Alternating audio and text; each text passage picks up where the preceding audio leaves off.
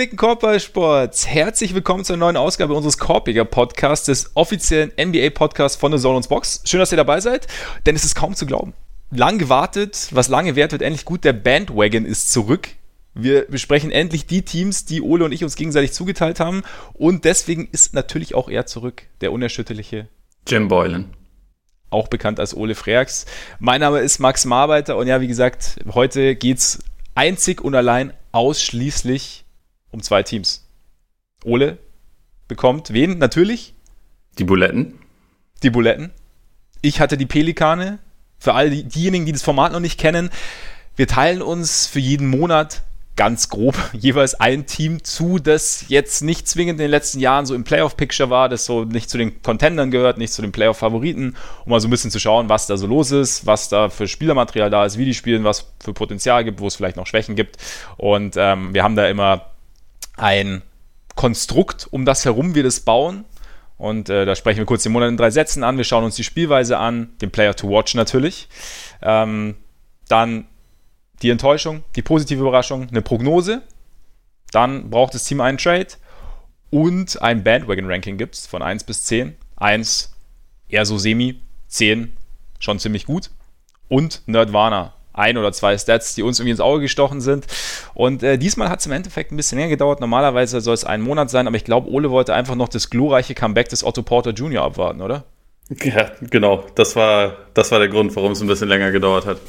Und zurückgekommen. Und gleich mal die also ich, wollt, ich wollte halt auch, dass Zach Levine endlich mal ein Spiel verpasst. Hat auch geklappt. Genau. Also alles ganz gut zusammen. Das läuft alles. Das ist sehr gut, genau. Und ja, gut, dass halt Zion zurückgekommen ist. Randnotiz aber lässt sich auch ein bisschen drüber sprechen. Ähm, ja. ja, ich meine, ihr seid wahrscheinlich alle wegen der Bulls dabei, aber wir werden auch, auch mit den Pelicans das ein oder andere Minütchen beschäftigen. Bevor wir loslegen, aber natürlich der wöchentliche Hinweis auf Patreon. Patreon.com slash Korpiger Podcast. Korpiger mit. So sieht das aus. Ist eure Adresse. Falls ihr das Bedürfnis empfindet, uns ein wenig zu unterstützen, das könnt ihr da tun. Und äh, wir sind da für jeden Einzelnen sehr, sehr dankbar. Das klingt immer so ein bisschen salopp oder ein bisschen flapsig, wie ich das so sage. Wenn wir dann aber, wir, wir freuen uns da sehr drüber und ähm, genau, da könnt ihr uns unterstützen und bekommt gleichzeitig von uns noch etwas extra Content. Letzte Woche hatten wir eine Mailback-Folge zu diversen Teamen, Team World zum Beispiel oder auch die zehn besten Nachwuchsspieler, die Raketen, alles war dabei. Dann gibt's, es war mal auf dem Hartholz, bei dem wir auf alte Spiele zurückschauen, und es lohnt sich. Schaut vorbei. Und jetzt würde ich sagen, Ole, wahrscheinlich fangen wir mit den Bulls an, oder? Damit wir es hinter uns haben. Ja, würde ich auch sagen. Und ganz, ganz kurz dazu noch, weil, weil ESPN das jetzt versuchte, überall noch, äh, noch schnell einzuschieben, bevor diese Woche die äh, Bucks auf die Lakers treffen. Müssen wir auch eine Fake-Debatte führen, wer MVP wird, LeBron oder Janis, oder einigen wir uns einfach auch nochmal darauf, dass es Janis mit meilenweitem Abstand ist? Ja, wir haben ja, wir haben ja die Debatte auch schon in der Mailback-Folge geführt eigentlich, beziehungsweise haben uns eigentlich einstimmig dafür entschieden, dass es Janis sein sollte. Und ich würde sagen, wir bleiben dabei, oder? Ich finde. Sehr richtig. Ja. Ich finde, man kommt dann immer schnell zu dem Argument, ja, wenn man LeBron von den Lakers abziehen würde, dann wären die Lakers total schlecht, wenn man Janis von den ba Das ist mein absolutes Lieblingsargument, weil es A, extrem gut belegbar ist und B, halt natürlich auch immer auf die Stärken des Einzelnen abzieht und nicht auf irgendwie, also ich mag das überhaupt nicht. Nö, also ich finde, es, es kann manchmal schon legitim sein, aber in, in diesem Fall ist es einfach in dieser Saison nicht knapp und das soll nicht schmälern, was LeBron leistet, aber also das ich mit Abstand beste Team und der Spieler, der irgendwie in 30 Minuten Spielzeit alles plattwalzt, gibt es ja. einfach für, also der auch letztes Jahr MVP war und deutlich besser geworden ist als letztes Jahr, ist halt für mich einfach aber ich meine, es, es, passiert ja alles ohne Skills. Es, eben genau, wollte ich gerade sagen, auch was, was er da so macht, erfordert nicht viel Skills, von daher könnte man den MVP auch an LeBron vergeben. Nee, aber was mich. Weißt du, was, so das haben übrigens die halt Leute so über LeBron früher auch gesagt, ne? Die, die meinten ja. halt ja, so bei den anderen, das war ja Jumpshot und LeBron ist ja einfach nur stärker und ist halt schnell beim Korb. Wie schön, dass, wie schön, dass wir uns weiterentwickelt haben. Ja, genau. Also wir, wir, wir stülpen die Narrative einfach immer wieder anderen Spielern über dann, dann funktioniert es immer weiterhin. Aber deswegen nicht genauso mit diesem Spieler abziehen, weil ich meine, die, es, es spielt natürlich auch mit rein, dass die jeweiligen Teams auch um diese jeweiligen Spieler irgendwie aufgebaut sind und um deren Stärken herum. Und ähm, da ist es natürlich nur mal irgendwie kann das anders sein, beziehungsweise kann das Konstrukt irgendwie für sich vielleicht etwas sicherer stehen, wenn es um Janis aufgebaut ist, als wenn es um LeBron aufgebaut ist oder umgekehrt. Und daher finde ich es immer so ein bisschen, ja, das ist so mein, mein Problem mit dieser Argumentation. Aber nachdem wir keine MVP-Diskussion führen wollen, können wir eigentlich direkt zum Bulls gehen, weil da ist, also da sind wir halt weit davon entfernt, auch vom besten Record oder so. Ja, äh, ich, ich werte das jetzt mal als mein Stichwort und versuche mal es einigermaßen kurz und ja. also schmerzvoll zu halten, schmerzlos wäre hier vielleicht einfach nicht, nicht angebracht, aber so zum Monat in drei Sätzen, es war jetzt ein bisschen länger, also die letzte Bandwagon-Folge hatten wir am 9. Januar gemacht, sind also fast zwei Monate. In dem Zeitraum acht Siege, 15 Niederlagen. Wenn man es nur auf den Februar beschränkt, macht es noch mehr Spaß. Ein Sieg, acht Niederlagen bei eigentlich nicht unbedingt knallharten Programm, wenn man ehrlich ist. Also das Programm wird jetzt eigentlich wieder eher ein bisschen härter.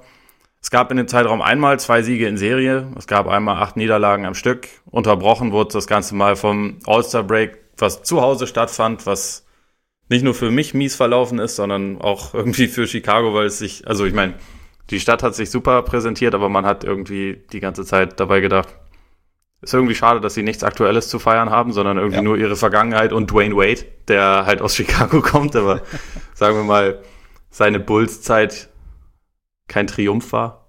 Ähm, nicht ganz. Nicht ganz. Ich meine, für ihn individuell schon. Er hat ja nochmal sehr gut abgesahnt, aber naja, sagen wir, also für die, für die Bulls eigentlich nicht, aber naja, das, das war halt nochmal so ein kleiner Reminder, wie toll alles äh, läuft. Im Zuge dessen auch von der ähm, von der Bulls-Organisation quasi angedeutet oder mehr oder weniger sogar deutlich gesagt wurde, dass es halt, dass halt Änderungen anstehen, auch im Front Office, dass sich da was tun kann. Da gibt es jetzt gerade auch ein neues Gerücht, da sage ich dann später noch ein bisschen was zu, aber. Oh ja, habe ich auch gehört. Ja, aber was man zum Monat halt insgesamt auf jeden Fall noch sagen muss, dass halt total von Verletzungen geprägt war. Also äh, Wendell Carter ist, ist die ganze Zeit ausgefallen, ähm, ist jetzt, glaube ich, vor zwei Spielen oder vor drei Spielen zurückgekehrt.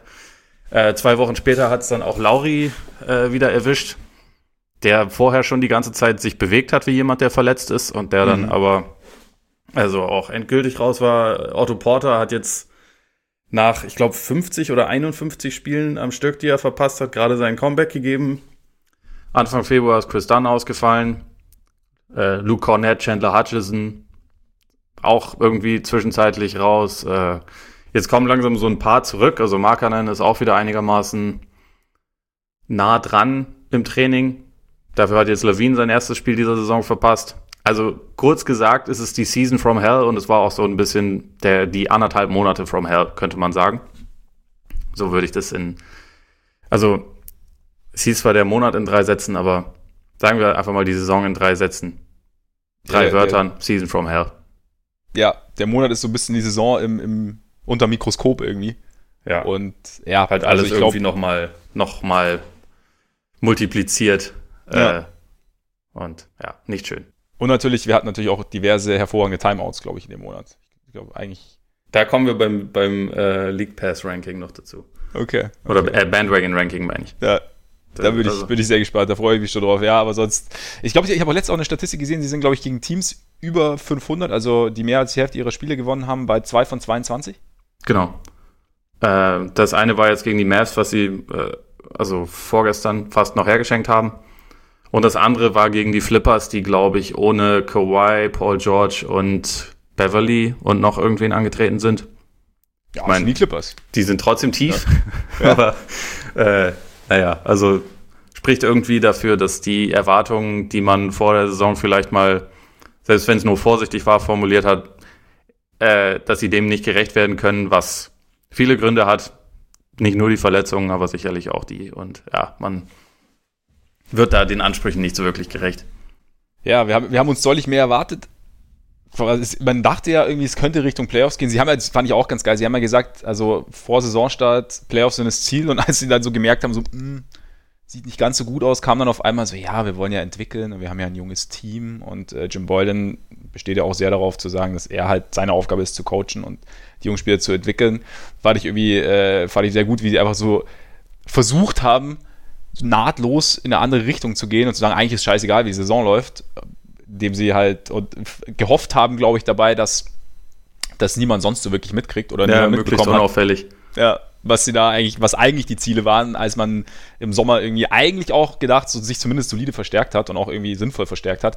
Aber Inwieweit hast du den Eindruck gehabt, dass die Spielweise äh, daran liegen könnte, beziehungsweise dass die Spielweise so ein bisschen, oder wie, wie hast du die also, empfunden? Also, allgemein muss ich, muss ich dazu erstmal sagen, dass ich es schwer finde, wirklich Schlüsse zu ziehen, einfach weil je nach Zeitpunkt, wenn man irgendwie in, innerhalb diesen, dieser Bandwagon-Zeit reingeguckt hat, ja, irgendwie stimmt. immer relativ unterschiedliches Personal da war. Ja. Man hat halt irgendwie in Levine und auch Kobe White zwei relativ balldominante Scoring Guards, die halt relativ gerne aus dem Pick and Roll agieren, so ihren eigenen Wurf aber primär suchen. Ist eigentlich immer ein klassischer Big drauf. Dadurch, dass Carter so lange ausgefallen ist, war das dann viel Daniel Gafford und auch Cristiano Felicio wurde irgendwie wieder entstaubt. Also hat der auch in letzter Zeit wirklich eine etwas größere Rolle gehabt. Gerade Levine ist halt jemand, der auch einfach gerne aus der Offense ausbricht und seine eigene Nummer ansagt, sozusagen. Also was teilweise okay ist und teilweise einfach nur zu Kopfschütteln führt, weil er hat natürlich die individuellen Fähigkeiten, jederzeit zu punkten, aber es tut jetzt der Offense nicht unbedingt immer gut, sagen wir mal so. Das ist der Eindruck und nee, aber also sie sind jetzt unter diesem Eindruck, wie es gelaufen ist, ein sehr schlechtes Offensivteam, also auch in diesem in diesem Zeitraum irgendwie Platz 25 beim beim Offensivrating und es hat teilweise ist es aber nicht unbedingt so, dass es jetzt für mich an der falschen Idee komplett liegt. Also sie nehmen jetzt nicht unbedingt die ganze Zeit schlechte Würfe oder so. Also sie haben einen, einen recht hohen Anteil an, an versuchten Dreiern. Sie haben relativ viele Abschlüsse am Korb, sehr wenig Midrange. Also das ist eigentlich schon so ein quasi modernes, modernes Wurfprofil, was halt ein bisschen problematisch daran ist oder auch ein bisschen mehr. Man muss diese Würfe halt auch treffen. Also gerade von der Dreierlinie ist halt ja, Levine ist wahrscheinlich der beste Shooter im Team. Der zweitbeste ist wahrscheinlich Otto Porter, der halt die ganze Zeit gefehlt hat. Also jetzt gerade bei seinem Comeback hat man schon gemerkt, das macht das Feld schon wirklich merklich breiter, wenn man da halt noch einen zweiten wirklich guten Shooter auf dem Flügel hat. Und der, der hat ihnen gefehlt und das war Markanen nicht. Das sind die anderen Guards eigentlich nicht überwiegend. Also Kobe White steigert sich jetzt langsam auch als, als ähm, Spieler aus dem Catch and Shoot, aber dass man da halt irgendwie wirklich Konstanz drin hat, ist relativ wenig. Also sowohl, sowohl Satoranski als auch Levine zum Beispiel haben unfassbar viele, oder nicht unfassbar viele, aber relativ viele ähm, potenzielle Assists, aber, mhm. aber nur relativ wenige echte Assists, einfach ja, weil, ja. weil die Leute die Würfe nicht treffen. So, das, das muss man dazu sagen. Und also da, daraus geschieht dann auch quasi das, ähm, es eine niedrige Assist Percentage insgesamt gibt. Auch halt, weil sowohl Levine als auch White jetzt in letzter Zeit das halt auch teilweise ganz gerne einfach den Ball nach vorne dribbeln, sich einen Block, äh, Block stellen lassen und dann zum Korb gehen und es gibt einfach keinen einzigen Pass in dieser Possession, also außer den Einwurf. So, das, ja. das sieht man schon relativ viel. Manchmal hat man dann Ansätze von ganz okayem Ball-Movement. Das passiert meistens, wenn Levine nicht mit auf dem Feld ist, meiner Meinung nach, aber also nicht, dass ich ihm das jetzt irgendwie komplett anlasten will, aber das ist schon, ja, irgendwie, dass mal so wirklich Fluss reinkommt, hast du halt einfach sehr, sehr selten. Und deswegen ist es, also, da diese klassische, diese klassische ordnende Hand fehlt, was wir ja schon relativ lange bemängeln und wo man mal gehofft hatte, vielleicht ist es Satoranski, er ist es meiner Meinung nach nicht. Ja. Äh, daraus geschieht halt irgendwie auch, dass es die schlechteste Assist-to-Turnover-Ratio gibt, also gerade als Rookie Point Guard oder als Rookie Guard, ein Point Guard kann, ist er, finde ich nicht, aber als Rookie Guard, der viel den Ball in der Hand hat, natürlich teilweise auch wild. Dadurch, ja, haben sie relativ viele Turnover drin. Ähm, was man ihrem Wurfprofil auf jeden Fall auch anlasten muss, ist, dass sie kaum Freiwürfe ziehen. Also mhm. Levine kommt zwar eigentlich, wenn er will, zum Korb und White auch, aber es sind beides jetzt nicht so die Spieler, die dann unbedingt Bock haben, physischen Kontakt anzunehmen. Also es ist halt irgendwie relativ viel Finesse. Das ist so ein bisschen was, was darin, was in ihrem Spiel fehlt. Ja, und ansonsten, wenn sie die Möglichkeit haben, kommen sie ins Laufen, was auch eigentlich ganz gut ist. Also was ihnen natürlich auch, wie, wie jedem Team, das da einigermaßen schnell ist, hilft, weil man einfach darin leichter an Punkte kommt als jetzt im, im Setplay, wo, gerade ohne Orden in der Hand. Sie sind auch ein Team, was aufgrund dieser fehlenden äh, fehlenden Passfähigkeiten dann teilweise bei einem 3-1 Fastbreak das noch schafft, den, den einfach zu versauen. Also sie sind ganz gut da drin, muss ja. man sagen. Aber ja, ich meine, grob gesagt, was ihre Offense angeht, würde ich sagen, es gibt schon ein paar okaye Ansätze. Es gibt einfach klaffende Lücken. Teilweise kann man das darauf beziehen, dass es dass Spieler jetzt einfach nicht zur Verfügung standen, aber man kann schon, glaube ich, grob auch sagen, es gibt halt auch einfach ein, zwei Spielertypen, die ihnen nach wie vor fehlen, selbst wenn alle gesund sind. Und das ist halt in allererster Linie ein, ein richtiger Point Guard, finde ich. Und das, das merkt man dann schon auch. Also die Leute, die sie da haben, die können alle irgendwas. Also ich meine, Chris Dunn beispielsweise ist in dieser Saison wirklich ein sauguter Verteidiger gewesen, bevor er sich verletzt hat. Und das, das muss man auch hervorheben, aber er trägt halt offensiv quasi nichts bei. Bei Ryan Archie Diakono, das ist auch sehr, sehr limitiert, was da kommt. Satoranski kann auch ein paar Sachen gut, aber ist jetzt auch kein kein Floor General. Und ja, White und Levine sind Scorer. Das ist halt irgendwie ein quasi richtiger, richtiger kompletter, echter Point Guard. Das wäre halt einfach was, was ihnen fehlt. Andre Miller zum Beispiel. Wahrscheinlich. Das wäre wär jetzt irgendwie für den Tempo-Basketball und auch für das Wurfprofil vielleicht nicht unbedingt das, was man haben will, aber ja. in Sachen Spielverständnis ja. Also man, man kann das schon so sagen, irgendwie ihnen geht so der Basketball-IQ einfach ab im Kollektiv, würde ich sagen. Das hat teilweise ja auch damit zu tun, dass es ein überwiegend junges Team ist, aber ja, ich glaube nicht nur deshalb, sondern es hat auch dann teilweise halt mit dem, mit dem Naturell der Spieler zu tun. Defensiv muss man dazu sagen, ähm, sie waren phasenweise richtig gut, aber das war die Phase, in der Wendell Carter noch zur Verfügung stand. Und das war damit nicht die Phase, die ich jetzt gesehen habe. Da waren sie defensiv auf Platz 23 insgesamt. Es wurde dann auch noch schlechter, nachdem Chris Dunn raus war, weil dann mhm. tatsächlich jeder gegnerische Guard einfach mal komplett eskaliert ist gegen, gegen sie. Also Bradley Beal hatte seinen äh, 53 Punkte Spiel gegen sie beispielsweise, aber auch diverse andere haben einfach auch teilweise aus dem Nichts ziemlich krasse Scoring-Leistungen ausgepackt gegen die Bulls, weil sie einfach dann keine, keine vernünftige Guard-Defense und auch keine Rim-Protection, die den Namen wirklich verdiente, noch hat. Also ich finde Gafford ganz gut, aber gerade so in Sachen aushelfen und zum richtigen Zeitpunkt zur Stelle sein, ist, ist Carter, finde ich, vielleicht äh, einfach auch noch ein bisschen eine andere Nummer. Ist auch der beweglichere ist Spieler. Ist auch noch Rookie. Ja, ne? genau. Also, also ich will es ihm, ich finde auch, er macht seinen Mitteln entsprechend, wie gesagt, ganz gut, aber ist einfach nicht auf dem Niveau von Carter und deswegen war das halt schon auch zu erwarten, dass die Defense dann ein bisschen einbricht, also weil das einfach ja, die beiden besten Verteidiger des Teams getroffen hat. Ähm, was sie gut machen, was auch ein bisschen damit zu tun hat, dass sie halt das Pick and Roll sehr gerne trappen. Ähm, sie forcieren viele Turnover, also tatsächlich innerhalb dieses, dieses Zeitraums haben sie sogar die höchste gegnerische Turnover-Rate forciert, was an sich ja sich nicht schlecht anhört. Äh, da, so wie sie das machen, spielen sie es aber teilweise nicht konsequent zu Ende. Also weil halt gerade, können wir jetzt auch wieder Levine hervorheben, dann auch mal verschläft, dass man da jetzt irgendwie noch drin bleiben muss in der Possession, selbst wenn man nicht sofort damit zu tun hat, weil wenn der gegnerische Ballhändler es dann schafft, aus diesem Trap den richtigen Pass zu spielen, dann entstehen halt unfassbar einfache Würfe und deswegen ist es auch dann nicht ganz verwunderlich, dass innerhalb dieses Zeitraums äh, sie die schlechteste oder in dem Fall beste gegnerische Effective, effective Field Goal, Goal Percentage, meine Fresse, was ist denn los? Effective Field Goal Percentage zulassen. Sehr schön, gut, weil gut formuliert. der Gegner zu viele leichte Würfe gegen sie bekommt, also sowohl am, ja. am Ring als auch draußen. Und ja, das, so lässt sich das so ein bisschen zusammenfassen, aber wie gesagt, man muss dazu auch betonen, gerade defensiv kann ich es eigentlich ein bisschen eher verstehen, dass es so, so schlecht war, weil man halt einfach ja, zwei oder wahrscheinlich die beiden wichtigsten Spieler verloren hat. Plus, also Porter ist dafür ja auch wichtig.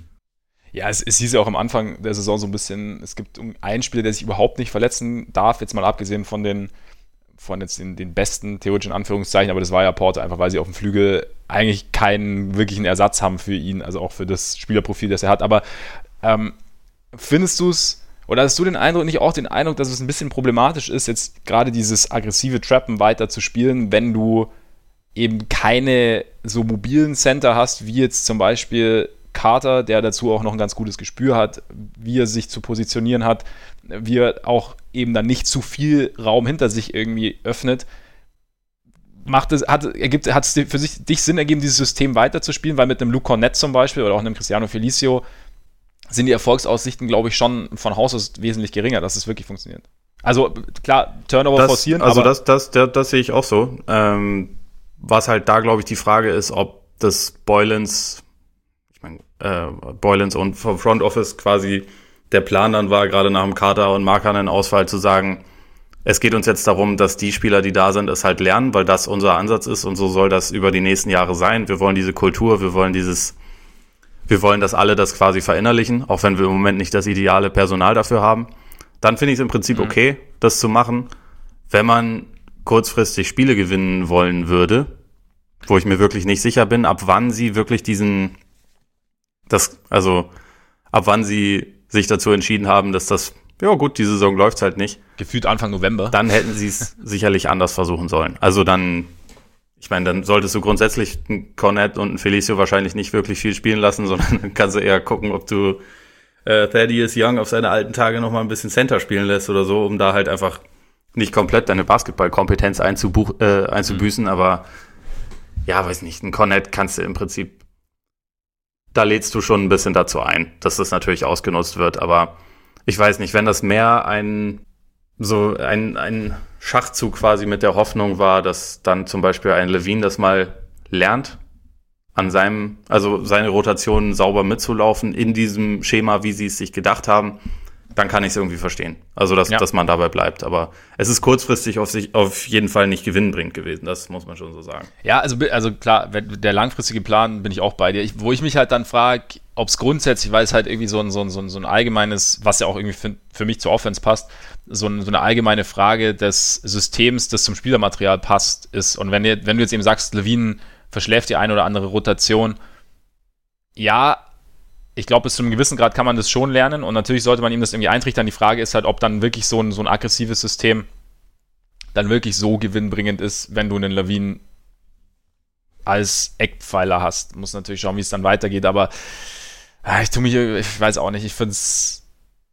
Es ist, ich finde es immer schwierig, so ganz stur an seinem Zeug dann festzuhalten. Ähm, wenn du merkst, ja, ja, dass es nur unter gewissen Voraussetzungen läuft, naja, keine Ahnung, ich bin vielleicht auch etwas desillusionierter als du.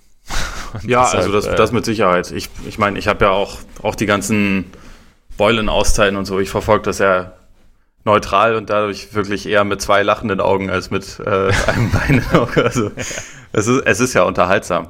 Was ich dazu ja, aber noch ja. äh, loswerden muss, weil, also das ist zwar eigentlich für Nerdwana gedacht, aber es passt jetzt hier einfach ganz gut rein. Die Defense, die die Bulls haben, in den Minuten, die Zach Levine nicht auf dem Feld ist, wäre die beste der Liga. Mhm. Über die ganze Saison gesehen, nicht nur über diesen kurzen Zeitraum, sondern äh, über, über die gesamte Saison. Also ist man da bei 99,7. Ich hoffe, die Bugs sind mittlerweile nicht noch besser als das, aber ich glaube, sie sind immer noch im dreistelligen Bereich zumindest. Von daher, mhm. irgendwas scheint da zu funktionieren. Ja, ja. Ja, das kann, das, das kann natürlich sein. Das kann natürlich irgendwie schon sein. Aber jetzt zu Lawine allgemein, also ich sage ja immer, oder ich habe ja oft gesagt, dass ich bei Levine den Eindruck hätte, wenn er in einem System spielen könnte mit einem Coach, der ihm, äh, der ihn anleitet, wo er auch so ein bisschen so, so, so kleine Leitplanken mitbe mitbekommt, auch einen, einen Point Guard an seiner Seite hat, der das Spiel ein bisschen ordnet. In, auch in einer Situation vielleicht, in der er nicht das Gefühl hat, weil ich manchmal, wenn ich das so sehe, habe ich schon so den Eindruck, dass er gerade jetzt natürlich, da alle verletzt sind, dass er den Eindruck hat, dass er schon sehr, sehr viel übernehmen muss also damit die Bulls überhaupt eine Chance haben zu gewinnen. Aber hat, hättest du den Eindruck, oder würdest du sagen, dass Levine jetzt mit den Fähigkeiten als Scorer in einem anderen, mit einer, in, in einer klaren Struktur sozusagen, also auf mehreren Ebenen, dass, dass er da gewinnbringender sein könnte? Ja, das, das schon. Also es ist echt, glaube ich, immer eine Frage, wie man jemanden einsetzt und was die Rolle haben, äh, sein soll. Ich meine, wir haben ja mit Andrew Wiggins auch in letzter Zeit drüber gesprochen. Levine hat alle Fähigkeiten, um einfach ein sehr guter Volume-Scorer zu sein, der auch effizient dabei sein kann. Also ich meine, in dieser Saison gibt es irgendwie acht Spieler, die über 25 Punkte auflegen und dabei mindestens 52 Prozent EFG, ich mache es jetzt nicht nochmal, äh, auflegen und er gehört halt dazu. Also gerade so, aber er, er, gehört dazu und er hat auch das Potenzial, keine Ahnung, ähm, diesen Schnitt noch zu steigern. Die Frage ist halt, ob man das will oder ob man eher sagt, ja, weiß nicht, man, man hat ihn ein bisschen mehr abseits des Balles. Ich habe auch schon bei ihm schon öfter mal den Gedanken gehabt, vielleicht wäre das am besten für ihn, wenn er eigentlich ein Six-Man ist. Er ist dafür mhm, vielleicht offensiv ja. ein bisschen überqualifiziert, aber defensiv halt nicht. Und er könnte halt noch mehr Spaß haben, offensiv, glaube ich, wenn es halt mehr gegen, gegen Bank-Lineups gehen würde. Stand jetzt ist es halt einfach so, dass sein Spielverständnis ist, glaube ich, schon ein schädigender Faktor. Ähm, sowohl offensiv teilweise als auch defensiv sowieso. Aber da gibt's schon noch ein paar Sachen, an, an denen man arbeiten kann und die, glaube ich, auch jetzt nicht irgendwie verloren sind. Also, ich weiß nicht. Ich glaube nicht, dass die Bulls ihm das richtige Umfeld dafür jemals bieten werden, aber wenn er einen richtig guten, auch so ein bisschen Respekt einfordernden Point Guard neben sich hätte, der ihm halt irgendwie so ein bisschen, keine Ahnung, den, den Weg anleitet, ihm auch halt vielleicht ein bisschen gewinnbringender einsetzt, weil also Levine kreiert sich relativ viel selbst, was auch irgendwie anseits, äh, angesichts der Fähigkeiten okay ist, aber er kriegt relativ wenig halt fremde Anleitung, sage ich mal. Mhm. Und ich glaube schon, dass das Talent nach wie vor so groß ist, dass man, dass man aus ihm was rausholen kann. Ich, ich habe nur meine Zweifel, dass das halt im Bulls-Umfeld passiert und gerade mit Boylan, weil da ist es halt, er ist ja in dieser Saison auch einmal dann von von Boylan gebencht worden, nachdem es irgendwie vorher schon immer mal so Gerüchte gab, dass es nicht so gut lief und er dann aber meinte, da gab es ja auch die, er war ja auch im Low Post, meine ich, war zum Interview ja. vor ein paar Monaten, wo er halt auch irgendwie gesagt hat, dass er und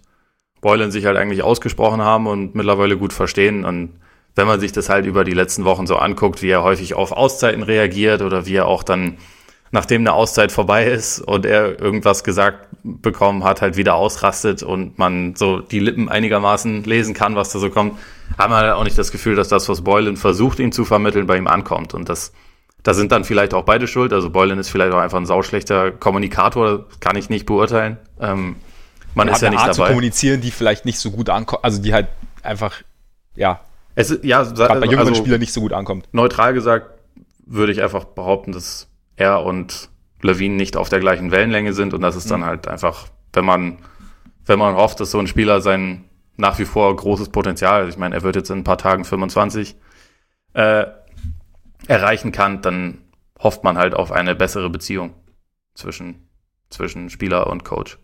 Da soll es da schon halbwegs stimmen. Ja. Übrigens dieses, äh, wo er gesagt hat, I got fucking 40, so letzte Woche oder vorletzte Woche, das war, glaube ich, tatsächlich, habe ich dann irgendwo gehört, dass es wohl Richtung Refs ging, gar nicht Richtung Boylan.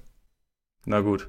Also hat wohl irgendjemand, der von irgendeinem lokalen Broadcaster, der irgendwie noch einen anderen, einen anderen Kamerawinkel hatte dazu, hat irgendwie gesagt, dass es wohl so, also nicht Levine hat es gesagt, sondern irgendwie irgendein Journalist aus, aus der aus der Region. Aber kann gut ja, sein. Aber also ich meine, es gab genug Situationen, wo er irgendwie den ja, Kopf genau, geschüttelt genau. hat, ne? Also ja, ja wäre jetzt, genau, wäre jetzt, wär jetzt nur eine von vielen gewesen. Aber was wäre jetzt so dein, dein, Player to watch, um, um mal äh, die ganze Sache vorwärts zu bringen? Levine oder doch Kobe?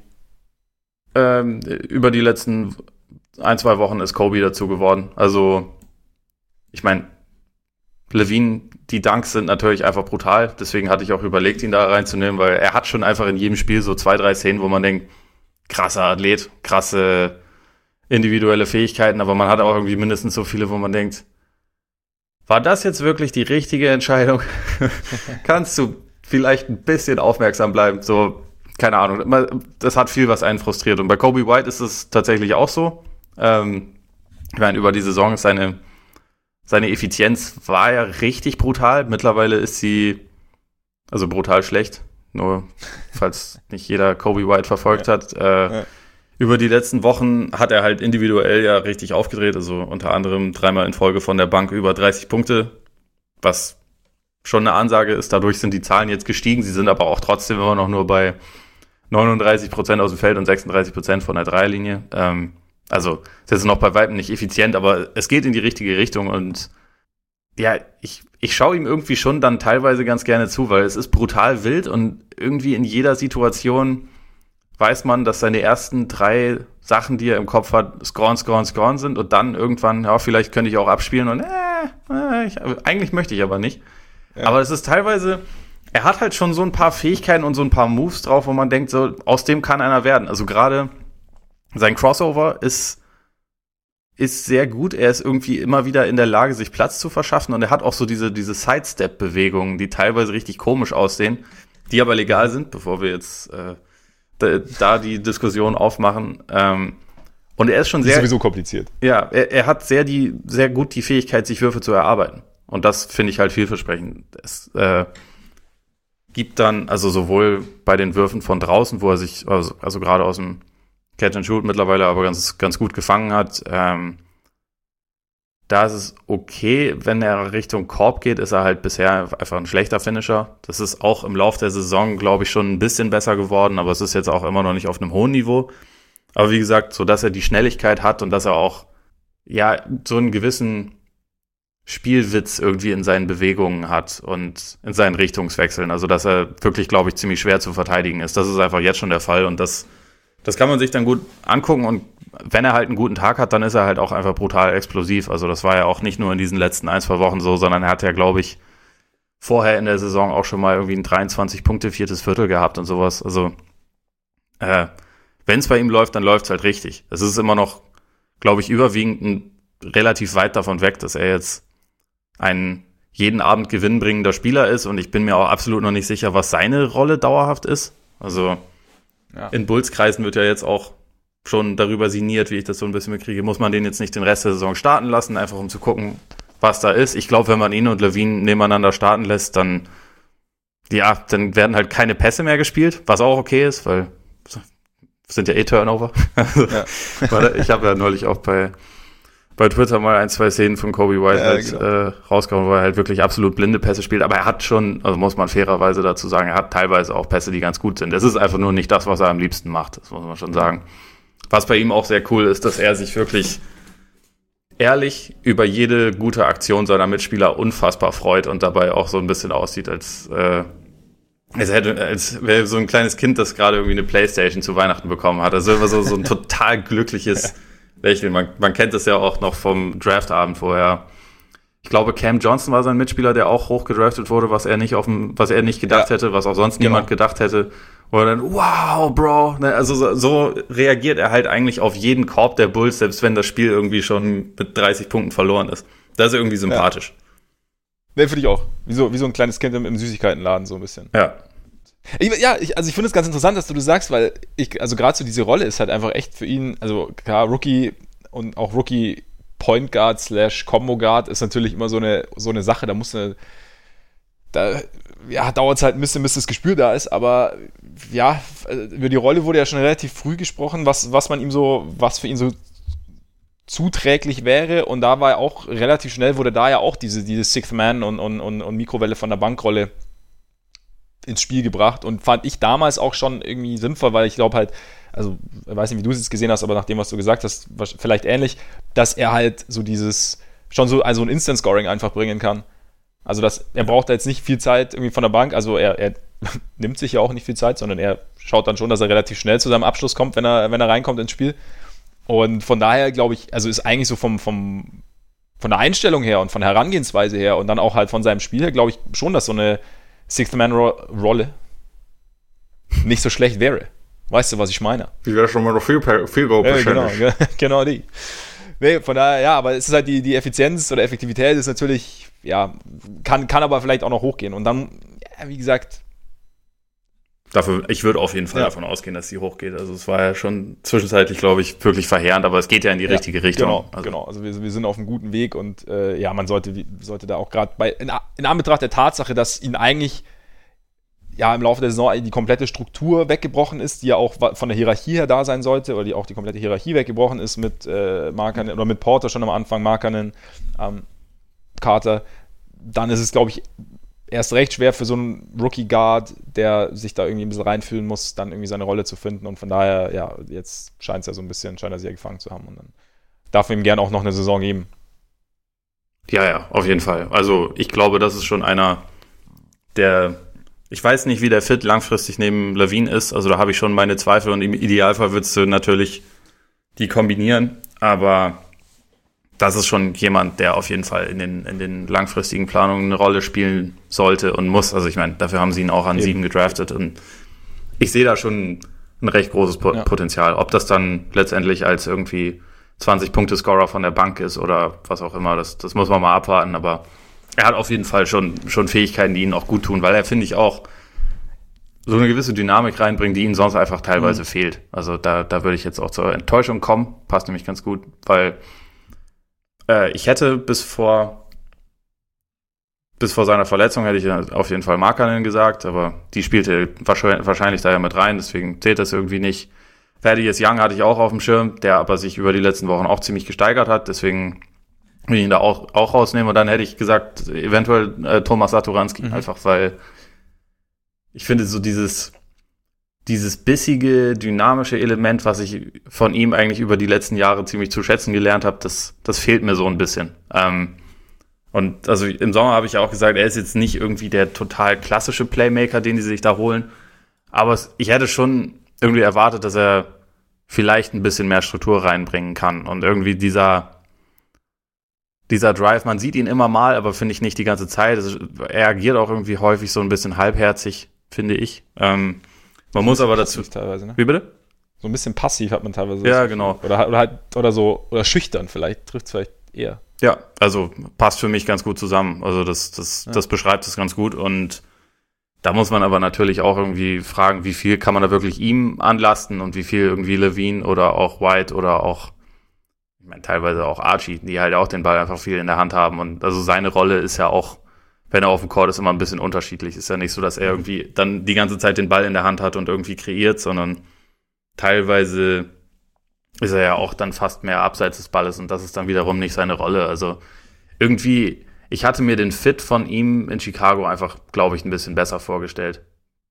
Geht mir ganz genauso. Also ich war auch so, am Anfang dachte ich noch, ja, braucht ein bisschen Zeit, vielleicht auch so, dass er erstmal so sein, sein Zeh ins Wasser streckt und guckt, wie, was er so machen kann, was er nicht machen kann. Und dann dachte ich auch, dass es halt ja, mit der Zeit besser wird, aber so, so diese Aggressivität, die man ihm ja irgendwie auch zugesprochen hat nach, nach dem Wechsel, die ja, vermisse ich irgendwie, irgendwie auch so ein bisschen. Und dadurch natürlich, es ist vielleicht auch einfach schwierig in dieser Umgebung, ja, sich so sein, wenn du sowieso jetzt nicht der, also wenn du jetzt nicht vom Talent her ganz oben stehst, dir dann auch irgendwie deinen Teil vom Kuchen zu schnappen.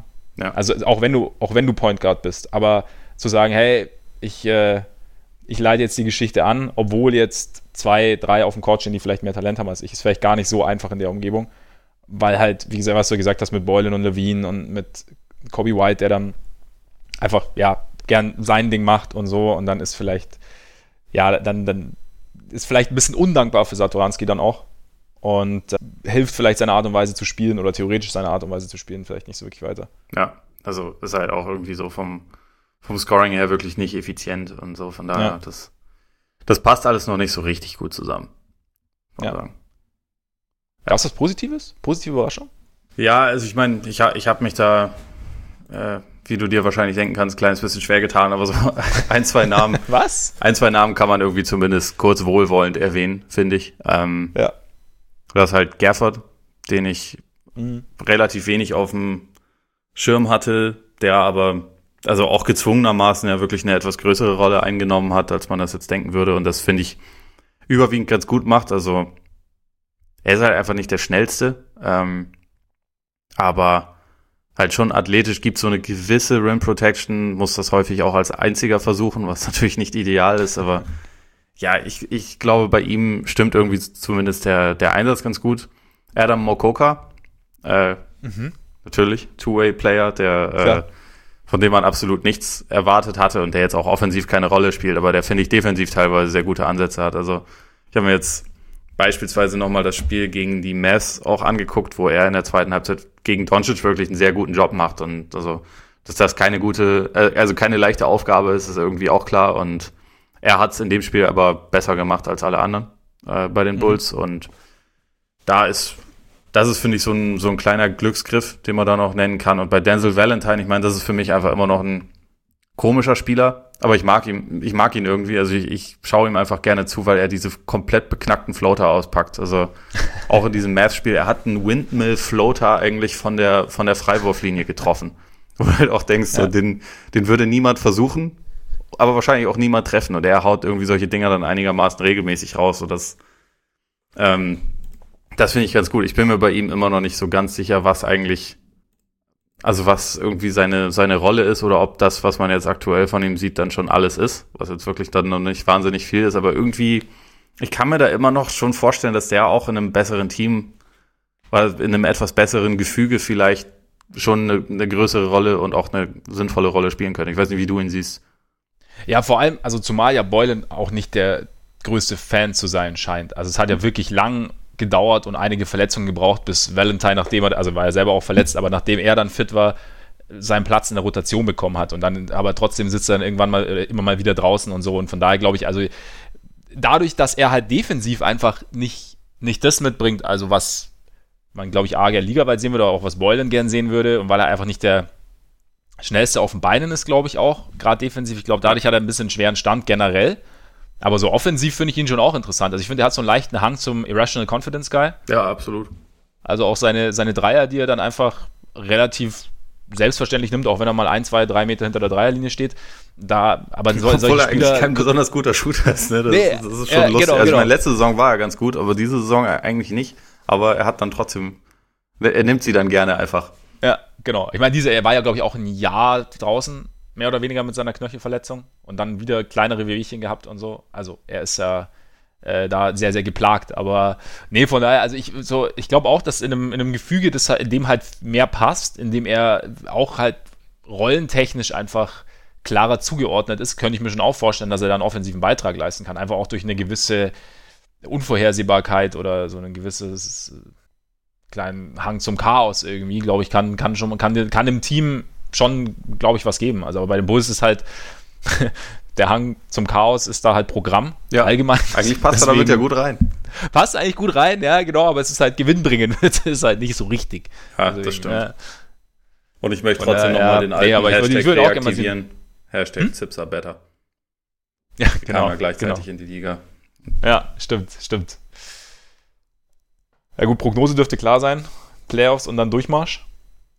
Ja, äh, sozusagen. Also rechnerisch noch möglich, weil es halt der Osten ist, realistisch halt nicht. Also, ich habe ja vorhin schon gesagt, der, der Schedule wird jetzt schwerer. Ich glaube, sie haben sogar, haben sie nicht sogar den schwersten verbleibenden Ost-Rest-Schedule? Ich, ich glaube schon. Also, wie gesagt, so, so tief ins Detail muss man da auch gar nicht gehen, weil nee. sie stinken halt letztendlich. Und auch wenn da jetzt dann vielleicht nochmal ein, zwei Leute zurückkommen, es fehlt einfach an zu viel, um da jetzt irgendwie nochmal einen großen Run zu starten. Ich glaube auch nicht, dass es jetzt irgendwie noch, noch Priorität hat. Und dann wird es halt einfach richtig spannend, muss man sagen. Also man hat jetzt quasi einen jungen Kern, zu dem ich mal so White, Levine, Markanen, Carter, wen vergesse ich gerade? Das ist vor den Jungen werden, also ich meine, du kannst, ich meine, dann ist nicht mehr ganz jung, der sollte ja auch eigentlich im Sommer schon so halb abgegeben werden, aber es gab, glaube ich, nicht die großen Angebote und würde ich, ich, glaub, ich, glaube, das, ich also, glaube, das waren sie sogar schon. Ich glaube, die vier sind so die. Ja, ich habe so eine, so eine Statistik gesehen, oder nee, nee, Porter muss man, glaube ich, noch mit, kann man noch mit rein, weil er halt diese Option hat fürs kommende Jahr. Ähm, ja. Also dieser Kern quasi in dieser Saison insgesamt neunmal zusammengespielt, was halt einfach äh, die Schwierigkeit ein bisschen erhöht, irgendwie zu evaluieren, was man da jetzt eigentlich genau hat. Und das ist halt, ja, glaube ich, schwierig, nicht nur in der Hinsicht, dass es irgendwie die Kaderplanung erschwert, sondern halt auch die Bewertung jetzt der Leistung von Boylan beispielsweise kannst du halt auch relativ schwer einschätzen. Also man, man kann natürlich sagen, okay, mag ihn das Team? Offensichtlich nicht. Also wenn man ihn nur danach bewertet, dann könnte man sagen, okay, er hat keinen guten Job gemacht. Aber was irgendwie aus diesem Spielermaterial, also was damit wirklich realistisch ist und was noch fehlt, das ist halt relativ schwer zu analysieren, wenn du halt so viel nicht zur Verfügung mhm. hast. Und Wobei aber ganz kurz, das, das ist so ein bisschen so, das ist ja die, also es ist natürlich ein valider Punkt, weil wenn dir deine zwei, drei oder zwei deiner vier besten Spieler regelmäßig fehlen, wenn dein wichtigster Flügel ausfällt und so, ist es schwierig. Aber das ist natürlich auch eine Ausrede, die in Chicago regelmäßig gern genommen wird. Und ich glaube, das Problem allgemein ist halt, dass man dann, also du hast ja gesagt, es gibt schon irgendwie so diese Idee, Dreier zu ballern und halt am Korb abzuschließen und auch eine defensive Idee, aber ich glaube, das Problem ist halt, dass dass diese Entwicklung irgendwie nie so richtig zu sehen war und dass du gleichzeitig ähm, dass das, das, ich glaube, John Paxson hat jetzt letztens auch erst wieder erwähnt, dass es natürlich ziemlich bitter war, dass Derrick Rose sich ja, damals ja. Kreuzband hat. nee, also, klar, also da, da, so wollte ich das jetzt natürlich auch nicht. Du weißt, wie ich ja. zu Jim Boylan stehe. Ich will, dass er bleibt, aber halt ja. aus Comedy-Gründen, nicht, weil ich denke, er ist der richtige Coach für die Bulls. Ne? Aber wäre es nicht, nicht für uns beide äh, gut, wenn, er, wenn man sich nach einem neuen Coach umsehen würde und er irgendwie vielleicht ein Comedy-Programm starten würde, das du dann besuchen kannst? das wäre das wär deine Lösung. Ich bin mir nicht ganz sicher, ob mir das reicht. Also ich muss sagen, okay, beispielsweise, okay. Ähm, ich finde es total schade, dass, dass Chuck Pagano damals seinen, seinen Job in der NFL verloren hat. Einfach nur, und es war mir vollkommen egal, was sein Team gemacht hat. Äh, nur bei der Levertard Show haben sie halt immer wieder von jeder Pressekonferenz, die er gegeben hat, so Wortschnipsel mit so nichtssagenden Aussagen einfach äh, immer wieder veröffentlicht. Und das war einfach Teil meiner Wochenroutine und ich fand es großartig und mhm. das fehlt mir seitdem. Und deswegen bei Boylan denke ich halt auch, wenn ich nicht mehr einmal pro Woche oder einmal alle zwei Wochen entweder irgendwie ein komisches Zitat oder eine Auszeit sehe, wo man einfach nur denkt, hm, Moment, da wird mir was fehlen. Kannst du das verstehen? Also da musst du vielleicht auch mal deinen dein Egoismus so ein kleines bisschen. Ja, ich wusste ja gut. Vergessen. Ich meine, also für, für, für die Allgemeinheit, klar, soll, sollte sich eigentlich nicht viel verändern, weil ich meine, also gerade, ja, ich mein, ein kleines Schmunzeln am Morgen hat noch nie geschadet. Eben. Von daher ist es, aber es ist natürlich auch sehr, sehr viel Frustpotenzial. Ich meine, gut, ich meine, wer braucht einen offenen Layup? Wenn man wenn man stattdessen ein bisschen unterrichten kann, ein paar Sekunden oder zwei Minuten lang. Ja. Oder wenn man noch 25 Sekunden auf der Uhr hat, mit acht Punkten führt und den Ball in der Hand hat, warum dann eine Auszeit-Ansage und nochmal irgendwelche komischen Spielzüge anzusagen, statt sich faulen lassen und das Ding einfach nach Hause bringen, wenn man überhaupt noch ja. gefault wird. Aber jetzt äh, ja. vor vergangene Nacht gegen die Mavs haben sie das auch auf die Art und Weise fast noch verkackt. Und das ist halt schon, schon stark. Also sowohl wenn sie führen, als auch wenn sie hinten liegen in der Schlussminute, einfach immer gerne noch mal eine Auszeit nehmen. Um, ich glaube auch, um zu zeigen, ich bin so ein guter Coach, ich gehe so gut mit meinen Auszeiten um, dass ich am Ende immer noch eine habe. Weil das ist ja eine Kunst. Seht es gibt viele Coaches, die das nicht so gut hinbekommen haben. Auch ja, vielleicht in ja. schwierigeren Situationen, aber darum geht's ja hier nicht. Interessanterweise war das ja am Anfang ganz oft so, also als man noch irgendwie, also als es gefühlt noch um etwas mehr ging, dass dann seine Auszeiten relativ früh verbraten hatte schon. vielleicht, vielleicht zeigt er ja einfach nur seinen Lerneffekt damit. Also. Ja, stimmt. Ich coache nicht nur, ich lerne auch. Das kann natürlich ja. sein. Okay. Aber ja. Aber also, um kurz den Outlook noch abzuschließen, also Boylan und also Coach und Front Office Fragen sind erstmal das Wichtigste, was so, was den Kader angeht, im Sommer halt ansteht. Sie haben ihren eigenen Erstrunden-Pick, der ja auch wieder dann relativ hoch ausfallen dürfte irgendwann hat man natürlich eigentlich auch genug irgendwie Anfang 20-Jährige. Also ist dann halt die Frage, was damit passiert, äh, wenn Porter seine Option zieht, wovon ich mal ausgehe, weil, oder wobei, ja, bin mir gar nicht ganz so sicher. Hängt, glaube ich, auch ein bisschen damit zu, zusammen, wie er jetzt die Rest, restlichen Saisonwochen spielt, weil das sind, also 28 mhm. Millionen Gehalt wird er nicht nochmal bekommen in einer Saison, aber wenn er so einen Harrison Barnes Deal bekommt, den ich jetzt nicht für ausgeschlossen halte, um ehrlich zu sein. Ja. Also, keine Ahnung. Vier Jahre 70 oder vier Jahre 75 oder sowas in der Richtung, das würde er wahrscheinlich machen. Also bin ich noch nicht ganz sicher. Potenzial ist ja da, ne? Also theoretisch. Ja. Und wann immer er fit war bei dem Bus, hat es ja funktioniert. Ja, also für eigentlich für die moderne NBA hat er eigentlich so ziemlich schon die richtigen Fähigkeiten auch. Also als, ja. als großer, langer Wing, der wirklich Dreier sehr gut trifft und defensiv okay ist. Also ist schon für viele Teams eigentlich ja jemand, den man haben will. Ja. Aber wenn er seine Option, Option zieht, hat man eigentlich gar keine Flexibilität. Wenn, ähm, dann ist eigentlich, sind eigentlich fast Trades von entweder ihm oder auch Zach Levine so ziemlich die einzigen Optionen, die man hat. Da hängt aber natürlich dann sicherlich mit zusammen, wer die Entscheidung dann trifft. Was mich zu der Frage führt, braucht das Team einen Trade? Ich sage, es braucht einen Exorzismus. Und Angeblich ist der, der Exorzist, den haben sie sich jetzt anscheinend ausgesucht. Sam Presti. Habe ich äh, mit sehr, sehr viel Freude vernommen, diese, dieses Gerücht. Ich halte es aber, also ich glaube, dass es vom Planeten Bullshit kommt. Um Oder Stiefbrüder zu Planeten, zitieren. Vom Planeten Dreamliner. Ja. Nee, also weil ja. es war verbunden mit der Aussage, äh, die Bulls sind bereit, alles Geld in die Hand zu nehmen, was dafür nötig ist. Das glaube ich nicht. Und dann bist du, da kennst du, kennst du Jerry zu gut. Ja, ich meine, alles andere hätte ich geglaubt, aber das nicht. Ja, vor allem, ich glaube, entscheidend wird gar nicht mal unbedingt, also klar, Geld ist jetzt, spielt jetzt sicherlich nicht die kleinste Rolle, aber noch entscheidender wird halt sein, wie viel Entscheidungsgewalt Herr Presti dann hätte. Ja. Und ich glaube nicht, dass er sich jetzt hinter oder unter John Paxson einreihen würde. Das wäre auch ein bisschen, bisschen verrückt, also weil er ja auch in das, OKC ja. einfach, glaube ich, die alleinige Entscheidungsgewalt hat. Also auf jeden Fall, genau. auf jeden Fall hat er das letzte Wort. Er macht nicht alles alleine, aber er hat das letzte Wort und das ist auch irgendwie klar. Und er hat da ja auch ein unglaublich hohes Approval-Rating Zeit seiner, also schon die ganze Zeit über, die er da ist.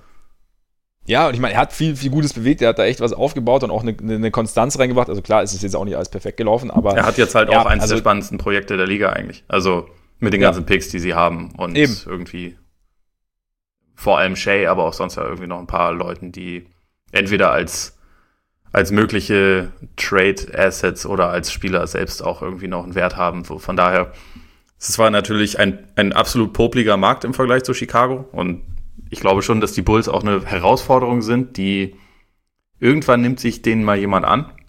Aber ich weiß nicht, ob Presti jetzt aktuell in der Situation wäre. Ich meine, keine Ahnung, wenn man ihm komplett irre mit Geld zuwirft, dann ist es vielleicht eine Frage, aber sehe ich halt, wie gesagt, bei den Bulls noch nicht. Deswegen guter Name und auch, ich glaube, es ist auch richtig quasi nach, ähm, nach großen Namen zu schauen, weil irgendwie so eine gewisse Autorität tut ihnen gut, aber vielleicht sollten die Bulls eher darauf spekulieren, dass Daryl Morey nicht bei den Rockets bleibt, weil das halte ich aktuell für realistischer, dass da jemand nicht bleiben wird bei seinem Team. Dass Zach Levine den neuen James Harden gibt. Sozusagen. Oder den neuen, hm, für was kann ich dich eigentlich traden? Da fällt mir was ein. ja.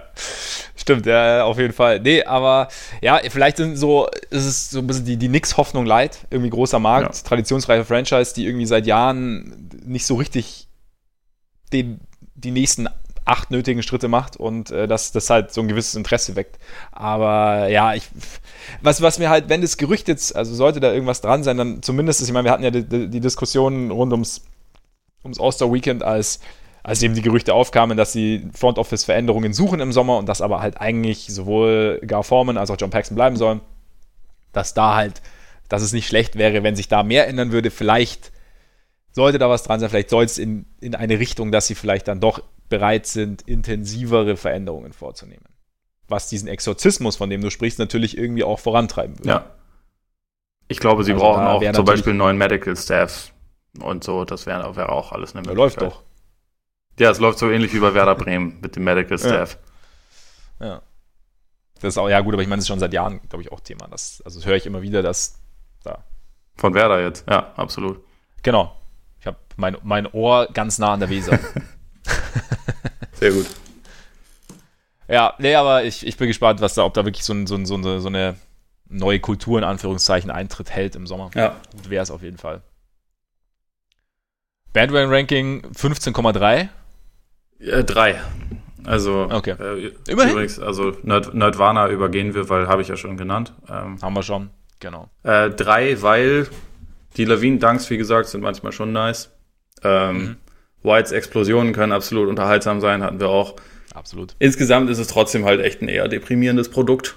Gerade jetzt in der Zeit gewesen. Ich meine, es ist mit den Verletzungen natürlich auch so. Start der Saison war aber auch irgendwie schon ziemlich deprimierend, muss man sagen, als jetzt noch nicht alle ausgefallen sind. Also irgendwie ist. Da war es eigentlich fast auch deprimierender fand. Ja, ja, weil da hatte man nicht die Entschuldigungen, die man jetzt hat. Ja. Im Prinzip.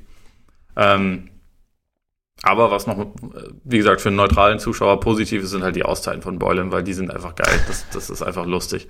Und da, also das, das war wirklich das beste Beispiel, wo er den, den offenen Layup unterbindet von seinem eigenen Team. Das ist stark. Auf die Idee muss man einfach wirklich erstmal kommen. Also. Ja. das ist ja, irgendwie einfach, einfach unfassbar. ich ja, würde mich als Spieler in dem Moment so unfassbar aufregen. Das ist ja eigentlich aktive Sabotage in dem Fall. Ja, wenn man Thomas Satoranski ins Gesicht geschaut hat, dann war er auch nicht ganz glücklich über die Geschichte. Ja. Und ich meine, er, er, gilt ja auch eigentlich, glaube ich, eher als netter Zeitgenosse, aber es war ihm schon relativ deutlich anzusehen, dass er die Idee jetzt gerade nicht so prickelnd fand. Ja ja, das, ist, das passt, das ist so ein ganz guter Abschluss. Damit können wir, können wir direkt zu den Pelicans kommen. Finde ich gut. Soweit zu den Bulle Buletten. Fühlst du sie denn fair äh, repräsentiert, dein, dein Lieblingsteam? Von dir ja. jetzt meinst du? Ich finde, du hast da, also du hast es du hast versucht, positive Dinge zu finden, was auf jeden Fall schon mal der Situation aller Ehren wert ist. Und äh, auch war nicht, ich bin höchst, höchst zufrieden eigentlich. Du siehst, du siehst nicht alles schwarz, du, du siehst Ansätze, du, ja, doch. Sehr gut, dann habe ich mich sauber durchgelogen. du, ja, genau. Ja, äh, Pelicans, ich hatte es, ich hatte es, glaube ich, den Monat etwas besser. Ja. Also, der Monat in drei Sätzen, eigentlich kann man mit dem Monat in einem Satz zusammenfassen, Zion ist zurück oder Zion ist da. Aber wir machen natürlich ein bisschen weiter. Also ich meine, im Endeffekt war es, sie hatten sich vor Zion schon gefangen, äh, haben da so diesen, diesen ganz miesen Stint zwischen Mitte November und Mitte Dezember hinter sich gelassen, wo, wo sie, glaube ich, äh, 13 Spiele in Folge verloren haben. Und dann kam eben Zion zurück und damit war natürlich erstmal so eine kleine Anpassungsphase. Also halt, Ingram hat ja am Anfang der Saison wirklich übernommen gehabt, hat sich extrem gesteigert gehabt, aber dann musste es mehr Richtung Zion gehen, dann mussten sie erstmal so rausfinden oder sind sie immer noch dabei, wie sie Zion am besten einsetzen. Ingram, Zion, wie irgendwie da die Dynamik, eine Dynamik entstehen kann. Und das, ja, klappt natürlich jetzt alles noch nicht reibungslos, aber es sieht schon oft, gerade offensiv, ziemlich gut aus. Und ähm, sie haben jetzt einfach zwei sehr verlässliche Scoring-Optionen. Dann ähm, haben wir eben jetzt den, den Blick Richtung Playoffs, Playoff-Push, weil leichtes Rest-Schedule. Problem allerdings, jetzt hat sich der Reddick JJ verletzt, der eigentlich, was heißt eigentlich, der relativ wichtig ist von der Bank, generell auch als Shooter, weil das nicht so ihre Stärke ist, zumindest was die Verlässlichkeit angeht. Und äh, fällt jetzt zwei Wochen aus, erstmal mit einer Hamstring-Verletzung. Und Jetzt haben sie auch zwei in Folge verloren, dummerweise, was sie jetzt auch ein bisschen ins Hintertreffen bringt wieder. Vier Spiele, glaube ich, jetzt hinter den Grizzlies momentan. Also es ist jetzt wieder etwas enger geworden, obwohl es spielen noch zweimal gegen die Grizzlies. Ähm, sind jetzt aber auch hinter den Spurs, hinter den Blazers sowieso, die sie in der Phase zweimal geschlagen haben. Aber es ist also, der Monat ist Anpassung bei gleichzeitigem Erfolgsdurst, weil sie schon in die Playoffs wollen. Elvin Gentry sagt auch, dass halt jetzt die Chance da ist, dass sie halt direkt halt einfach wettbewerbsfähig sein wollen, gewinnen wollen. Monat, glaube ich, war 15-10. Was natürlich auch interessant ist. Ähm, Was übrigens ein sehr langer Monat gewesen wäre. Sie haben, äh, sie haben jeden Tag fast gespielt. Also ja, das hört sich so an. Sehr, sehr viele Back-to-Backs. Ja. die, die Bandwagon-Phase, sagen wir so. Ja. Und was natürlich in diesem Monat nicht zu vergessen sein darf, ist äh, Steven Adams Half Halfcourt Buzzerbeater mit äh, anschließendem Shimmy. Fand ich noch spannender als Zion eigentlich. Weiß nicht, ob du den gesehen hast. Also es war. Den habe ich gesehen, stimmt. Das war ja auch, das war gegen die Pelicans. Ich war gerade etwas verwirrt gegen Steven Adams, aber ja, ja. Die, die, Szene habe ich gesehen. Ja. Schon ziemlich geil. Ziemlich geil. Der Shimmy war fast noch geiler als der Wurf an sich. Wobei auch ja. die, die, die Entspanntheit, den Ball mit, einer Arm, mit einem Arm einfach mal Richtung Korb zu schleudern. War ja auch nicht schlecht. Ja, also, weißt du, das ist eine Kugelstoßerfamilie. Also wirklich, seine, eben. seine Schwester ist äh, mehrfache Olympiasiegerin, glaube ich, im Kugelstoßen. Und er hat das auch als, als Kind gemacht. Von daher, die Technik kann man da schon erkennen. Kann man auf jeden Fall erkennen. So wirklich sehr casual. Nichts verlernt der Mann. Ja. ja, die Spielweise. Also, es wird sich jetzt natürlich äh, stark auf die Zion Pelicans beziehen oder ausschließlich auf die Zion Pelicans beziehen, weil um die geht es ja im Endeffekt. Und wir haben ja vor der Saison, bevor die Verletzungen oder bevor sich Zion verletzt hat, haben wir spekuliert, wie funktioniert es am besten, weil er ja irgendwie von der Spielanlage her ein Big ist, aber nicht wirklich big ist, also was, was, die Höhe angeht. Und sie spielen aber tatsächlich äh, mit einem traditionellen eigentlich Center neben mit äh, Derek Favors im Normal, also starten sie normalerweise. Dazu äh, Ingram, Lonzo Ball und äh, Jerry Holiday. Ziel ist möglichst schnell zu spielen. Also sie haben äh, eine sehr, sehr hohe Pace, die dritthöchste der Liga, ähm, haben dazu die fünftmeisten Fast Break Points. Du hast da halt den Vorteil, ich meine, Jerry Holiday war ja immer schon so ein bisschen so Borderline Point Guard, nicht ganz, also schon, aber so eher Combo Guard, aber du hast halt mit Ball und Holiday zwei, die wirklich den Ball pushen können, die das Tempo hochziehen können. Zion wenn er mal in Bewegung ist, auch richtig schnell. Und sie suchen halt gerade, also auch nach eigenem Rebound, suchen sie mal relativ schnell den schnellen Pass auch nach vorne. Also gerade Lonzo macht es, macht es, finde ich, sehr, sehr gut und auch sehr, sehr intensiv. Also ähm, hat da irgendwie ein ganz gutes Gespür für die Geschichte. Auch dem war ja auch schon zu Lakers Zeiten irgendwie großes Thema, dass er einfach gut darin ist, den Ball schnell weiterzugeben. Und das passt sehr, sehr gut zu dem System der oder zur Spielanlage der Pelicans. Sie versuchen zu attackieren, wenn sie mal im, ha im Halfcourt sind. Ähm, viele Drives, dann versuchen dann entweder selber abzuschließen oder einen Pass zu spielen. Jetzt mit Zion haben sie natürlich äh, eine relativ solide Lob-Option bei der ganzen Geschichte. Sonst ist äh, der Dreier sehr, sehr gern genommen. Ähm, werden wir dann. Die nehmen, also, glaube ich, sogar, sogar die meisten, ne? Oder nee, ähm, die. Ich glaube, die äh, viertmeisten oder so sind es. Also, sie sind auf jeden Fall sind ja, auf nee, jeden die Fall, meisten sind ja eh für die Rockets reserviert. Genau, genau. Aber sie sind da, sind da ziemlich, ziemlich weit oben mit dabei. Was mir ganz gut gefällt in der Offense ist, dass sie eigentlich, dass eigentlich alle bereitwillige Passer sind. Also fast alle. Auch Ingram ist da, kommt, tritt da immer mehr auf, auch mit, mit relativ, ja, komplizierteren Abspielen, aber es ist wirklich so, ja. es wird, der Ball wird gern weitergegeben, es wird geschaut, okay, wer, wer steht noch besser oder steht vielleicht sogar noch jemand noch besser als ich gerade, obwohl ich einen relativ soliden Wurf habe. Und dadurch ist es oft relativ flüssig, dadurch scoren sie auch sehr, sehr effizient größtenteils, ähm, bringen den Ball auch ganz gut in die Ecken, also für den Dreier aus der Ecke. Da kommt immer mal wieder jemand frei. Ganz gern mögen sie auch den Dreier links und rechts von der Birne. Da spielen sie vor allem Reddick immer ganz gut frei, also durch, durch Off-Ball-Screens. Aber auch Nicolo der, der dabei 10 Meter zur Seite fällt, während ja, er dann wirft. Genau, genau. Das äh, sieht, sieht aber ganz geil aus. Und äh, Nicolo Melli kommt auch relativ oft zum Abschluss. Sie bekommen auch echt viele offene Dreier, finde ich. Also so vom, vom ähm, optischen Eindruck her. Und ich finde, wir haben es halt am Saisonbeginn, haben wir es ja gesagt, also da war es noch ohne sein, aber dass sie eine gewisse Idee verfolgen, dass man das irgendwie sehen kann. Also und dass sie so mehr oder weniger wissen, was sie wollen. Und sie haben jetzt zum Beispiel auch jetzt in der Phase, haben sie gegen die Pacers gewonnen, ohne Ingram, ohne Zion. Ähm, haben, wie gesagt, immer diese hohen Picks, um die, um die äh, Schützen freizuspielen. Und gleichzeitig Klar, am Anfang war noch so ein bisschen, also mein erstes Spiel von Sayan hat er seine vier Dreier getroffen, danach erst mal ewig lang gar keinen mehr genommen. Und man muss natürlich ein bisschen schauen, wie sie ihn, wie sie ihn einsetzen. Sie im Laufe des Monats oder im Laufe der Zeit, finde ich, sieht man, dass sie immer, ihn immer besser in seinen im, oder im Umkreis seiner Sweet Spots einsetzen. Den Ball auch schön relativ tief zu ihm bekommen, also sehr nah im Brett, dass er auch über links gehen kann, also mit der linken Hand dann von, zum Korb kommt. Und Gleichzeitig hast, was ich teilweise ganz witzig fand, es gab immer so Missverständnisse, dass halt eben dieser Drive kam, dann der Kickout kommen sollte und gerade so auf die, auch so nicht, nicht ganz links, rechts von der Bühne, so ein bisschen weiter Richtung Ecke, aber dass da halt einfach keiner stand. Also hatten sie dann irgendwie so die Passing Lanes teilweise nicht so gut besetzt. Ähm, das hat sich aber, fand ich, jetzt deutlich verbessert. Das war vielleicht auch noch so ein bisschen so die Anpassungsphase ähm, an, an Zion.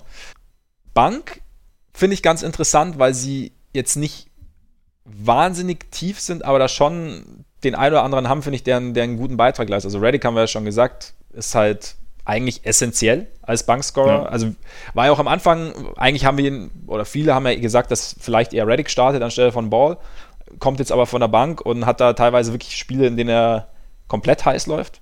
Ja, ich glaube, er ist ja auch irgendwie 35 Spiele der Saison ist er auch äh, ja. Starter gewesen, ne? Und deshalb, glaube ich, im, im Zuge von Zion ist er halt dann auch wieder auf die Bank gegangen. Ja, ich, ich glaube ein bisschen vorher schon. Ich bin mir jetzt nicht ganz sicher, aber. Ja, kann gut Ja, genau, aber ja, ja, genau. Sie haben jetzt auf jeden Fall so, haben sie sich jetzt halt. Also ich finde find den Ansatz mit, mit Lonzo als Playmaker finde ich sehr gut, weil das allgemein nicht, nicht ihre ganz große Stärke ist, finde ich, das Playmaking. Und da, finde ich, tut ihn Lonzo ganz gut. Sie und haben halt auch in der Starting Five halt viele Scorer, muss man eben. so sagen. Ne? Also genau. Paul will ja nicht, nicht primär scoren, genau. da ist es dann, da, da passt er dann eher rein, vielleicht. Genau, da und da hat es und kann, finde ich, ich finde schon, also ich komme noch zu, zu, zu Ball dann, aber ich finde, er, er ja. leitet es eigentlich ganz ganz gut an. Also ich schaue ihm ganz gern zu. Genau, Reddick ist eigentlich so mit, der, also ist natürlich der wichtigste Bankspieler irgendwie auch halt, wie gesagt, Shooting fehlt halt ein bisschen. Joe Hart, äh, Joe Hart, Josh Hart gefällt mir auch relativ gut, bringt viel Energie, macht von allem so ein bisschen was. 10,3 Punkte, 42,4% aus dem Feld, 35% Dreier, 6,5 Rebounds, also nicht perfekt, aber finde ich ein guter Rollenspieler von der Bank. Ja. Ähm, dann Jackson Hayes hast du natürlich als Rookie als athletischen Big, der natürlich noch lernen muss, der aber recht gute Ansätze zeigt, äh, gerade auch was Rim Protection angeht. Dann äh, Etwan Moore, einer unserer Lieb oder einer meiner Lieblingsbankspieler der letzten Jahre, dessen Rolle gefühlt ein bisschen kleiner geworden ist, der aber trotzdem noch solide von draußen trifft, 38 Prozent. Wer mir sehr gut gefällt, ist Nicole O'Malley. Ich liebe ihn auch. Also schon immer, aber auch in, in der Rolle ist er irgendwie geil als Typ, der einfach reinkommt und Dreier wirft. Genau, drei Meter groß ist, aber Dreier wirft und äh, da eigentlich auch, ich finde, defensiv, der, gut, er ist natürlich nicht der, nicht der mobilste, nicht der allerschnellste, aber einen relativ soliden Job macht und irgendwie auch da, da ganz gut, ganz gut reinpasst. Und dann, klar ist noch so, momentan komme ich später noch ein bisschen drauf, jetzt Ingram und Zion parallel, wie man das am besten noch, wie sie am besten voneinander profitieren können. Da sind sie, glaube ich, noch so ein bisschen in der Findungsphase, aber man sieht da schon eine Entwicklung. Defensiv, da tun sie sich, finde ich, ein bisschen schwer, was ich mit. Also, klar, Zion haben wir ja schon angesprochen, ist jetzt braucht einfach noch ein bisschen, ist auch vielleicht nicht der prädestinierteste Verteidiger, habe ich mir so gedacht im Laufe des Monats. Da muss Derek Favors ist da schon relativ wichtig. Sie teilweise verpasst sie auch irgendwie Rotationen. Sie tun sich echt schwer, Teams zu stoppen. Also jetzt vergangene Nacht haben sie ja von den Timberwolves ordentlich eingeschenkt bekommen, ohne, ohne Towns. Ja. Gegen die Warriors haben sie sich teilweise schwer getan. Also es ist so, die Offensive bestimmt schon irgendwie dieses Spiel. Also gerade wenn du, wenn du zum Korb ziehst, dann fällt es ganz schnell in sich zusammen. Sie spielen auch relativ konservativ. Also wenig Switches, die Bigs sinken eher ab, als dass sie irgendwie Druck aufbauen, ist beim Pick and Roll zum Beispiel. Ähm, und dadurch ist natürlich, ja, sie versuchen eher zu verhindern, als dass sie versuchen, durch die Defense was zu diktieren, hatte ich so ein bisschen den Eindruck. Und sie haben vielleicht, sie haben, ich meine, sie haben mit, mit Jerry Holiday wahrscheinlich einen der besten, mindestens aber der besseren Guard-Verteidiger, die es so gibt. Sie haben ähm, auch mit Derek Favors eigentlich einen fähigen Big-Verteidiger, Lonzo Ball auch eigentlich ein guter Verteidiger, aber so zwischendrin ist dann halt, wie gesagt, Zion manchmal noch ein bisschen verloren. Manchmal wirkt er, ich finde, die Explosivität, die er in der Offense hat, die fehlt ihm in der Defense teilweise noch ein bisschen. Ich weiß nicht, ob quasi, ob da, mal schauen, manchmal gab es so Momente, in denen man gedacht hat, oder denen ich gedacht habe, okay, vielleicht ist es auch da, aber da bin ich, da bin ich mal gespannt, wie sich das entwickelt, sagen wir es mal so. Ja, also halt, da habe ich auch manchmal so den, den Eindruck, dass er vielleicht einfach noch die Millisekunde zu langsam denkt und deswegen halt ja. man also nicht so schnell in den Bewegungen ist. Aber ich, ich glaube eigentlich nicht, dass es da an der grundsätzlichen Explosivität fehlt. Er ist halt so ein bisschen, was ich halt finde, er ist so ein bisschen flat-footed, wie es so schön heißt. Ja. In der Defense oft. Also er ist jetzt nicht so, was er jetzt, was er jetzt vorne am Brett zum Beispiel ist, wo er halt schnell springt und so. Das ist halt, aber klar, kann sich natürlich auch noch ändern. Also, aber das ist so ein bisschen so eine Defensive Stance Problematik vielleicht irgendwie, ich weiß es mhm. nicht, aber da müsste man vielleicht, da, ja gut, aber wie gesagt, sah ja noch, noch immer ausführlicher. Allgemein finde ich, was mir eigentlich ganz gut gefällt, ist, dass sie schon relativ viele smarte Spieler haben. Also Ball hat einen hohen Basketball-IQ, dann Reddick, finde ich, Favors kannst du, finde ich, auch dazu zählen, Melly, ähm, Zion, finde ich, hat auch ein, also für einen Rookie wirkt das, was er tut, schon häufig sehr, sehr reif, also auch wenn es natürlich Ausreißer gibt, aber klar. Ähm, Holiday, also da ist schon, das ist schon gar nicht, das ist nicht, nicht schlecht zusammengesetzt eigentlich, was, was so das Denken angeht. Und ich finde vor allem, also Ball war ja immer so der, ja, war ja eigentlich auch natürlich durch das Gebrüll seines Vaters und durch die ganzen äh, Geschichten am Rande und durch äh, den Lakers-Pick und dann die Pressekonferenz mit, mit Magic Johnson damals, der gesagt hat, okay, guck da hoch, wer da jetzt, wessen Trikot unter Hallendecke hängt, da musst du auch hin und das neue Gesicht der Franchise und so und so und so. Der Superstar ist er, glaube ich, nicht, aber er ist, er ist ein Spieler, dem ich, also der mir sehr, sehr viel Spaß macht eigentlich, weil er irgendwie so eine, er bringt irgendwie so eine Gleichgültigkeit mit, ohne dass ihm Dinge gleichgültig sind, aber er kommt, weiß er geht halt irgendwie so, er hat so eine, so eine Entspanntheit irgendwie, finde ich, in seinem Spiel. Er hat seinen Wurf deutlich verbessert. Also äh, er trifft den Dreier jetzt in den hohen 30ern auch letzte Nacht wieder, glaube ich, sechs, sechs, glaube ich, macht oder so. Auf jeden Fall, er ist da und er nimmt, vor allem nimmt er ihn bereitwillig und ohne zu zögern mittlerweile. Er hat einen, sein Wurf hat sich wirklich komplett geändert er, die, die, die Bewegung ist relativ schnell, was vorteilhaft ist, vor allem, weil, weil der Release relativ niedrig ist. Also da ist manchmal vielleicht ein bisschen, und ich glaube, er hat auch nicht, also der, er ist jetzt keiner, der die Riesen-Range hat. Er hat genauso die Dreier-Range, habe ich manchmal so das Gefühl. Ja. Das Aber. Hm? Ja, also das, das fällt auf, ja. äh, dass das irgendwie, es wirkt ziemlich genau so äh, quasi geografisch darauf abgestimmt, genau. dass er genau die Entfernung hat. Ja glaube, man hat sich dann Offseason hingesetzt, hat so ein bisschen mathematisch berechnet, äh, Flugkurven und so, und hat gesagt, okay, so genau so müssen wir das jetzt machen, so wirkt es manchmal. Aber klar, da, dadurch, dass er halt einfach, dass er nicht mehr zögert, dass er, dass er da irgendwie, dass er da sofort abdrückt, öffnet er das Feld fürs Team. Passmäßig finde ich schon sehr, sehr geil, was er da teilweise spielt. Also gerade auch so Tipppässe, also diese, diese Geschwindigkeit mhm. im Abspiel wirkt für mich auch aggressiver. Also er ist jetzt immer noch nicht, er zieht jetzt immer noch nicht regelmäßig zum Korb, aber finde ich immer öfter. Es braucht jetzt den Kontakt braucht er auch nicht unbedingt. Aber ja, er hat irgendwie so ein. Ich finde, er passt da eigentlich in dieses, diese, dieses Schema relativ gut rein. Also einfach so als, als intelligenter Point Guard, der so die Fäden so ein bisschen in der Hand hält und ein bisschen zusammenführt und die anderen aber auch machen lässt, wenn sie machen wollen. Und dann zur Not halt einfach mal in der entfernten Ecke steht, um dann einen Dreier aus der Ecke zu treffen. Ja, also ich, ich finde gerade dieser, dieser schnelle Spielstil, den sie haben, der kommt ihm halt einfach total ja. zugute, weil im, im Fastbreak, das ist halt das, was ihm total liegt. Also entweder indem er den indem er einen Outlet-Pass über das ganze Feld spielt oder indem er halt mitrennt, weil er ist, also das, das finde ich tatsächlich auch bei jedem Pelicans-Spiel wieder auffällig, wie schnell er ist. Also ja.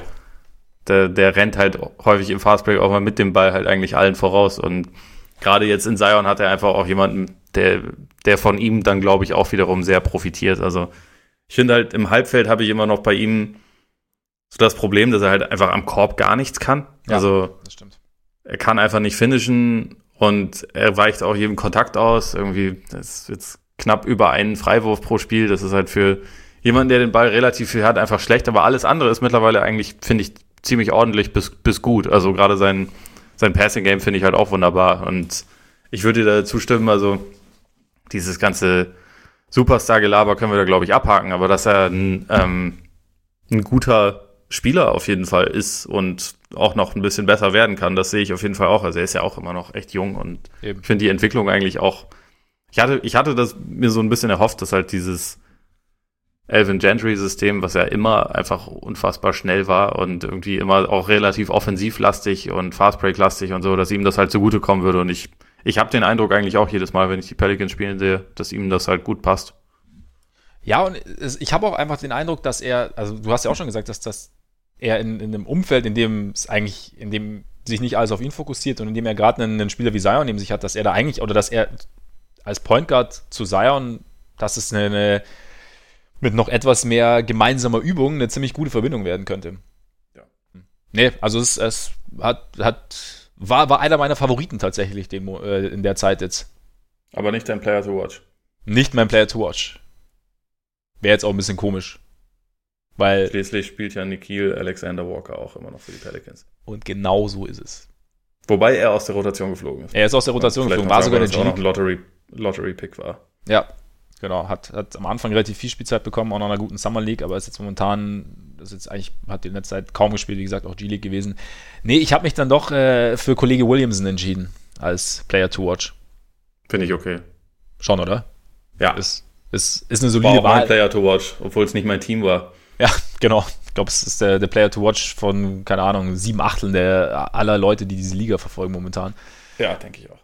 Aber ich meine, wir haben es ja, wir haben ja schon letzte Woche kurz drüber gesprochen, äh, LeBron gegen, gegen Zion, Part 1. Achso, ganz kurz nochmal, ganz kurz zurück noch zum Spiel. Was bei den Pelicans tatsächlich auffällt, dass sie mit allen mithalten können, weil ich jetzt gerade auf Lakers LeBron komme. Mhm. Also sie waren sowohl gegen die Lakers als auch gegen, gegen die Bucks, mussten sie dann irgendwann ein bisschen mehr abreißen lassen. Aber ähm, das war ein bisschen, weil sie auch ein bisschen, sie war ein bisschen irritierter, dass die Bugs generell oder halt vor allem Janis das relativ skillfrei unterwegs sind. Und das hast du dann schon gemerkt. das, ja das, hat, das hat sie einfach geärgert, meinst ja, du? Ja, genau. Und dann auch, da wussten sie nicht genau, was sie dagegen tun sollen. Also dieses Unkonventionelle. Ja, das, hat sie so das kann ich, kann ich verstehen. War schwierig. Nee, aber äh, gegen die Lakers, gegen ähm, die Rockets auch waren sie, waren sie wirklich nah dran. Also die Rockets waren noch vor dem äh, Covington Trade, aber sie haben schon ihr, ihr neues System sozusagen gespielt und äh, da waren sie auch nah dran. Ich glaube, Hart und Holiday haben dann äh, wichtige Freiwürfe liegen lassen.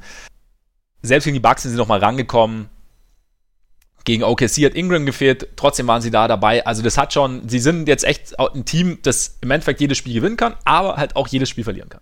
Oder ja. fast jedes. Also es, äh, wie gesagt, gegen die Wolves jetzt verloren, gegen die Warriors war es auch echt lang, sehr, sehr wackelig. Also es ist halt einfach, ich meine, es ist aber auch okay. Also du hast jetzt halt während der Saison hast du einen Eckpfeiler dazu bekommen, auf den du vieles zuschneiden möchtest, auf den du vieles zuschneiden musst. Und da musst du eben auch erstmal schauen, wie, wie machen wir das am besten. Und von daher aber, genau, deswegen zurück zum Player to Watch. Zion. War schon viel Thema, also seine Explosivität, sein zweiter Sprung, der den Pelicans auch sehr, sehr viele Offensivrebounds einbringt. Also da sind sie mittlerweile echt richtig stark, also vor allem Zion. Ähm, generell seine Fußarbeit finde ich, äh, find ich sehr beeindruckend. Also wie er sich um Gegner rumwindet, äh, so, so dann plötzlich irgendwie kleine Tippelschritte auspackt, nachdem er vorher noch beim Joggen in jeden Schritt reingefallen ist. Und es ist irgendwie so diese, diese Diskrepanz, finde ich, find ich irgendwie so krass bei ihm, das zu sehen. Ja. Und diese, oder generell auch diesen, diesen Footspeed, also wir haben es ja vorher schon kurz gesagt, ich bin gespannt, ob sich das noch auf die, auf die Defensive aus, auswirken wird. Ähm, was bei ihm halt da, also gerade in Korbnähe, was ich, was ich so beeindruckend finde, ist, dass er wirklich jeden rumschieben kann fast. Also auch Steven Adams oder, oder Dwight Howard, also es ist ihm eigentlich relativ wurscht, wer da steht. Gleichzeitig aber halt, wenn er ins Face abgeht, einen unfassbaren Speed drauf hat. Also das ist irgendwie so eine Kombination, die ja, die du, finde ich, relativ, die fast einzigartig ist irgendwie. Am Anfang war es immer noch so ein bisschen, hast du gemerkt, okay, sie müssen erstmal justieren, wie, wie, wie finden wir ihn wo, wo im Post. Ähm, jetzt merken sie, sie können den Ball auch einfach mal ein bisschen reinschmeißen, er kriegt ihn dann schon irgendwie. Und tatsächlich ja. steht dann irgendwie dieser 2-Meter-Typ dann auf einmal über den 2-Meter-20-Typen in der Luft und, und ähm, schnappt sich den Ball. Und also gerade wenn er also ganz tief im Post funktioniert es besonders gut, weil sich halt auch einfach gut Platz verschaffen kann. Das ist natürlich auch so was. Ich meine, mit einer 3 Meter Kiste, da ist natürlich auch im Radius sonst nicht viel los. Und ähm, ja, also dann ist er, er ist halt echt schwer zu halten und er kann auch mit Kon Kontakt finishen, was natürlich problematisch ist, dass er natürlich oft gefault wird dann und dann ist die Freiwürfe ist noch so ein bisschen, ja, also er ist, er steigert sich, aber der Wurf ist halt einfach wahnsinnig flach und nicht flüssig. Ja. Und dadurch ist halt selbst der Freiwurf so ein bisschen ein Wackler und gut, je weiter er rausgeht, also er nimmt ja kaum noch Dreier und äh, hat das irgendwie auch aus seinem Spiel verbannt, auch aus der Midrange. Aber das ist natürlich bei allem, was du jetzt schon siehst, das ist natürlich ein Feld, wenn du da das mal wirklich intensiv angehst, in dem du dann sicherlich noch irgendwie Verbesserungen herbeiführen kannst und damit dann dem Spiel noch eine zusätzliche Dimension geben kannst und damit auch die anderen Geschichten nochmal für dich öffnen kannst. Und, aber das sieht ja jetzt, ich finde halt krass, dass es jetzt alles schon so schwer zu stoppen ist. Also er ist ja, glaube ich, der erste Rookie seit Jordan, der 10, 20 Punkte Spiele in Folge gemacht hat. Irgendwie so, der, gut, das sind auch geile Statistiken, der erste unter 20-Jährige, der zweimal in Folge gegen die Lakers 25 plus Punkte auflegt. Und das als Linkshänder. Und das als Linkshänder, genau. Wobei Und Linkshänder ja. Ja. ja, vor, vor allem das. Und ich meine, jetzt ist er jetzt im letzten Spiel in den Lakers 35 aufgelegt. Also er ist da schon wirklich, also er, er ist offensiv wirklich schon kaum, kaum zu stoppen, momentan zumindest. Und von daher bin ich echt auf diese Entwicklung halt einfach gespannt, was da noch kommt. Also weil es halt jetzt schon, also ich meine, klar, es gibt halt, er ist teilweise noch etwas wackelig, gerade was das Ballhandling angeht. Da haben wir auch schon drüber gesprochen, dass man ihm den Ball noch ganz gut aus der Hand schlagen kann. Auch so, wenn er ins Dribbling geht, dann weiß ich nicht, manchmal ist die Hand schon vor dem Ball oder so, er vergisst dann manchmal den Ball und es ist halt, es sind noch leichte Ballverluste, aber das Ding ist halt, wenn du ihn erstmal spielen siehst, dann das, sein Spiel weckt irgendwie Erwartungen und dann machst du dir irgendwie wieder bewusst, okay, der Kollege ist 19, hat seine erste halbe NBA-Saison verpasst und hat jetzt 20 NBA-Spiele gemacht. Und dass du dann, im Endeffekt ist Kritik dann irgendwie auch ein Kompliment, weil. Ja, voll weil du, weil die Erwartungen, weil sein Spiel einfach die Erwartungen schon so hochschraubt, dass du dann denkst, hä, warum, warum kann er das jetzt nicht? Und dann denkst du, ja, okay, irgendwie auch logisch, dass er es noch nicht kann. Ja, und er hat irgendwie jetzt schon mit das höchste individuelle, individuelle Net-Rating aller Spieler. Ja. und äh, ich, ich bin vorhin über einen geilen Nerdwana-Fakt gestolpert zu Zion. Äh, den, okay. Da darf ich den kurz kundtun. Darfst du, darfst du. Meiner geht nämlich nicht, nicht über Zion, ist nicht zu Zion. Okay. Punkte pro Touch äh, aktuell in dieser Saison. Zion steht bei 0,511 Punkten pro Touch. Das heißt ungefähr ein halber Punkt pro Ballberührung, was sich schon mal relativ viel anhört. Und wenn man dann hört, welche vier Namen da vor ihm stehen, wird einem bewusst, dass die alle keine richtigen Rotationsspieler eigentlich sind, weil da ist einmal Taco Fall mit 0,63. Der ist natürlich auf Platz 1. Personifizierte, personifizierte Tippdank quasi. Genau. Ich habe dann noch einen, also der halt auch irgendwie insgesamt bisher, glaube ich, 18 NBA-Punkte oder so gemacht hat oder 19, also wo, ja. man dann noch nicht ganz so viel rausschließen kann. Ein Homie von deinen Buletten, der früher mal ein Homie von meinen Celtics war, Max Struß, der ah, ja. aber auch nur zwei Spiele gemacht hat und insgesamt fünf Punkte. Da zählt das dann irgendwie nicht so viel. Dusty Hanners, den ich tatsächlich noch, den Namen habe ich noch nie gehört, okay. aber ich bin hier drüber gestolpert. Und Garrison Matthews von den Wizards, der zumindest mal eine Zeit lang ein bisschen Rotationsspieler war, aber ich guck mal, ob da noch irgendein. Ja, der nächste Scorer mit über 20 Punkten pro Spiel ist dann Bojan Bogdanovic, der bei 0,457 steht, was halt schon mhm. eine Ecke drunter ist. Also ja. Zion ist halt, das ist halt schon bekloppt. Also ich meine, gerade wenn du ihm irgendwie ein bisschen in Korbnähe den Ball verschaffst, ist halt die Wahrscheinlichkeit unheimlich hoch, dass er entweder trifft oder dass er den Wurf äh, nicht trifft, aber den Offensivrebound bekommt. Also er, er, sammelt ja unfassbar viele von seinen eigenen äh. Fehlwürfen wieder ein und, und verwertet sie dann. Das ist schon, das ist halt auch nicht wirklich eine Parallele zu irgendwas anderem, was aktuell in der NBA passiert. Also Westbrook ist ja im Moment auch jemand, der komplett alles irgendwie so innerhalb der Dreierlinie macht. Aber bei Zion ist es halt einfach noch mehr diese Zielstrebigkeit und halt noch eine, eine ganz andere Form von Effizienz. Also es ist einfach brutal. Das ist auch, es macht einfach unfassbar viel, äh, viel Spaß, ihm zuzusehen. So viel nur kurz Ja. zum Nerdwarner. Ja, es ist, wie gesagt, haben wir auch schon mal gesagt, es war so die Frage, wie, wie macht er sich dann gegen die Athleten in der NBA am College, klar, ist er irgendwie physisch überlegen, aber er ist auch halt, er ist auch gefühlt einem Dwight Howard physisch überlegen. Ja, so komisch er. das klingt. Er Einfach ist, weil er, er ist athletischer als alle anderen NBA-Spieler. Ja. Außer Janis vielleicht noch. ja, aber er hat ja diesen tiefen Schwerpunkt und hat und dadurch und hat diese, diese Kraft einfach und die ist halt, die hat, glaube ich, haben sonst die wenig. Ich meine, gegen die Bucks war es mal so ein bisschen, hatte man, hatte ich so ein bisschen den Eindruck, dass er gegen diese Länge, also gerade von Brook Lopez und Janis in Kombination Schwierigkeiten hatte. Die Bucks sind Also das schlimmstmöglichste Matchup für ihn. Einfach weil, Weil Janis kann halt auch mal acht Meter nach vorne lang, da ist dann auch die, die vier Meter Kiste von, von Zion. Ja. Kein und ich meine, das, das gesamte Schema der Bucks besteht halt auch darin, alles in Korbnähe zu verhindern und Ja. nur Dreier zu ermöglichen. Das ist halt für Zion bisher noch absolut Kryptonit. Aber ich meine, mal schauen. Der Wurf ist tatsächlich bisher echt nicht schön anzuschauen, aber kann, kann ja auch noch werden. Also, wie gesagt, ne, 19. Eben, also ich, ich bin mir da, ich bin sogar, ich, ich sage jetzt nicht, dass er jetzt irgendwie dann der neue JJ Reddick wird von draußen, aber ich bin mir schon relativ sicher, dass man da in den nächsten Jahren Verbesserungen sehen wird, Ja, weil ich auch. einfach das so vielleicht sagen wir mal die, die klarste Schwachstelle ist und weil das halt auch eine Schwachstelle ist, die man gezielt angehen kann. Also einfach nur, klar gibt es Spieler, die haben trainiert und haben es, es hat nicht funktioniert, aber ich meine, er ist halt einfach, wie, wie gesagt, 19 und da gibt es schon noch Möglichkeiten, die Wurfbewegung zumindest so zu gestalten, dass er halt, dass der Freiwurf halbwegs sicher sitzt dass er auch, und dass er auch mal aus der Mitteldistanz werfen kann. Wenn, wenn ich sein Shooting-Coach wäre, würde ich ihm sagen, Alter, versuch's mal mit einer Flugkurve. So für den Anfang. Um dann mal Das wär- zu gucken, was dann Idee. passiert. Genau, genau. Also weil, weil der eine oder andere Freiwurf scheitert ja nicht daran, dass er, dass er zu kurz wirft, sondern einfach, dass er, dass er nie über Ringniveau war. das, ist, das ist schon irgendwie falsch. Aber Ja. ja, gut. Ich, ich denke Aber auch, dass das man ist, daran ist schon ein bisschen besser geworden, finde ich tatsächlich. Ja. Also vielleicht bilde ich es mir auch nur ein, aber so, ich hatte so zumindest so, denke ich es gesehen zu haben, dass es so ein bisschen, bisschen aufwärts geht. Im wahrsten Sinne des Wortes. genau, auf jeden Fall. Sollte irgendjemand Zion noch nicht gesehen haben, wovon ich jetzt nicht ausgehe, äh, wärmste Empfehlung. Enttäuschung habe ich tatsächlich keine so richtige, weil man könnte jetzt natürlich sagen, vielleicht müsste Derek Favors offensiv ein bisschen machen, aber das ist halt, glaube ich, nicht seine Aufgabe. Seine Aufgabe ist einfach so ein bisschen die, die Defense unterm Korb ein bisschen zusammenzuhalten, ein bisschen Länge zu geben.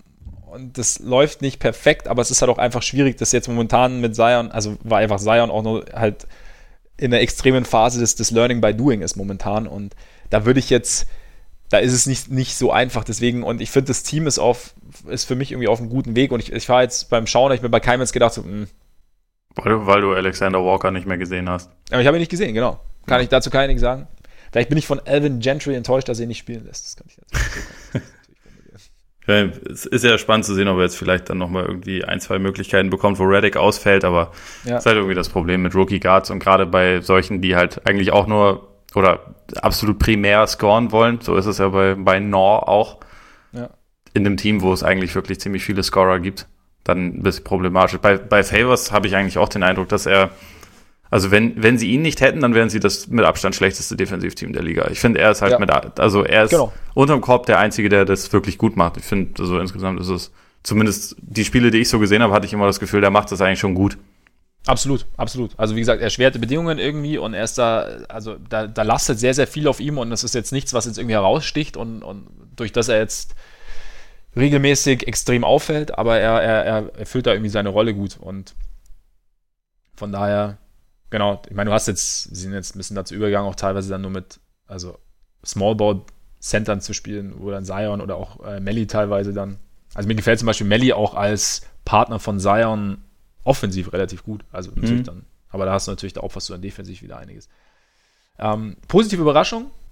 Ja, doch, irgendwie schon Überraschung war es. Ich meine, wir haben auch schon thematisiert gehabt, aber Brandon Ingram muss natürlich irgendwie seinen, seinen Platz finden. Ja. Und da war natürlich nach der Lakers-Zeit, nach der ähm, Verletzung, diesem ähm, Blutgerinnsel im Arm war es, glaube ich, ne? Ja. war man sich ja nicht sicher, was man bekommt. Und man bekommt eigentlich ziemlich viel. Also man bekommt äh, einen sehr, sehr vielseitigen Scorer, der zum Korb zieht, der pro Spiel mittlerweile sechs Freiwürfe zieht, davon 86,3% trifft, der fast 40% seiner Dreier trifft, bei, sechs, bei über sechs Versuchen, der 47% aus dem Feld trifft, 4,3 Assists spielt, 24,6 Punkte auflegt. Also da ist schon, da ist ein richtig guter NBA-Spieler draus geworden, also offensiv.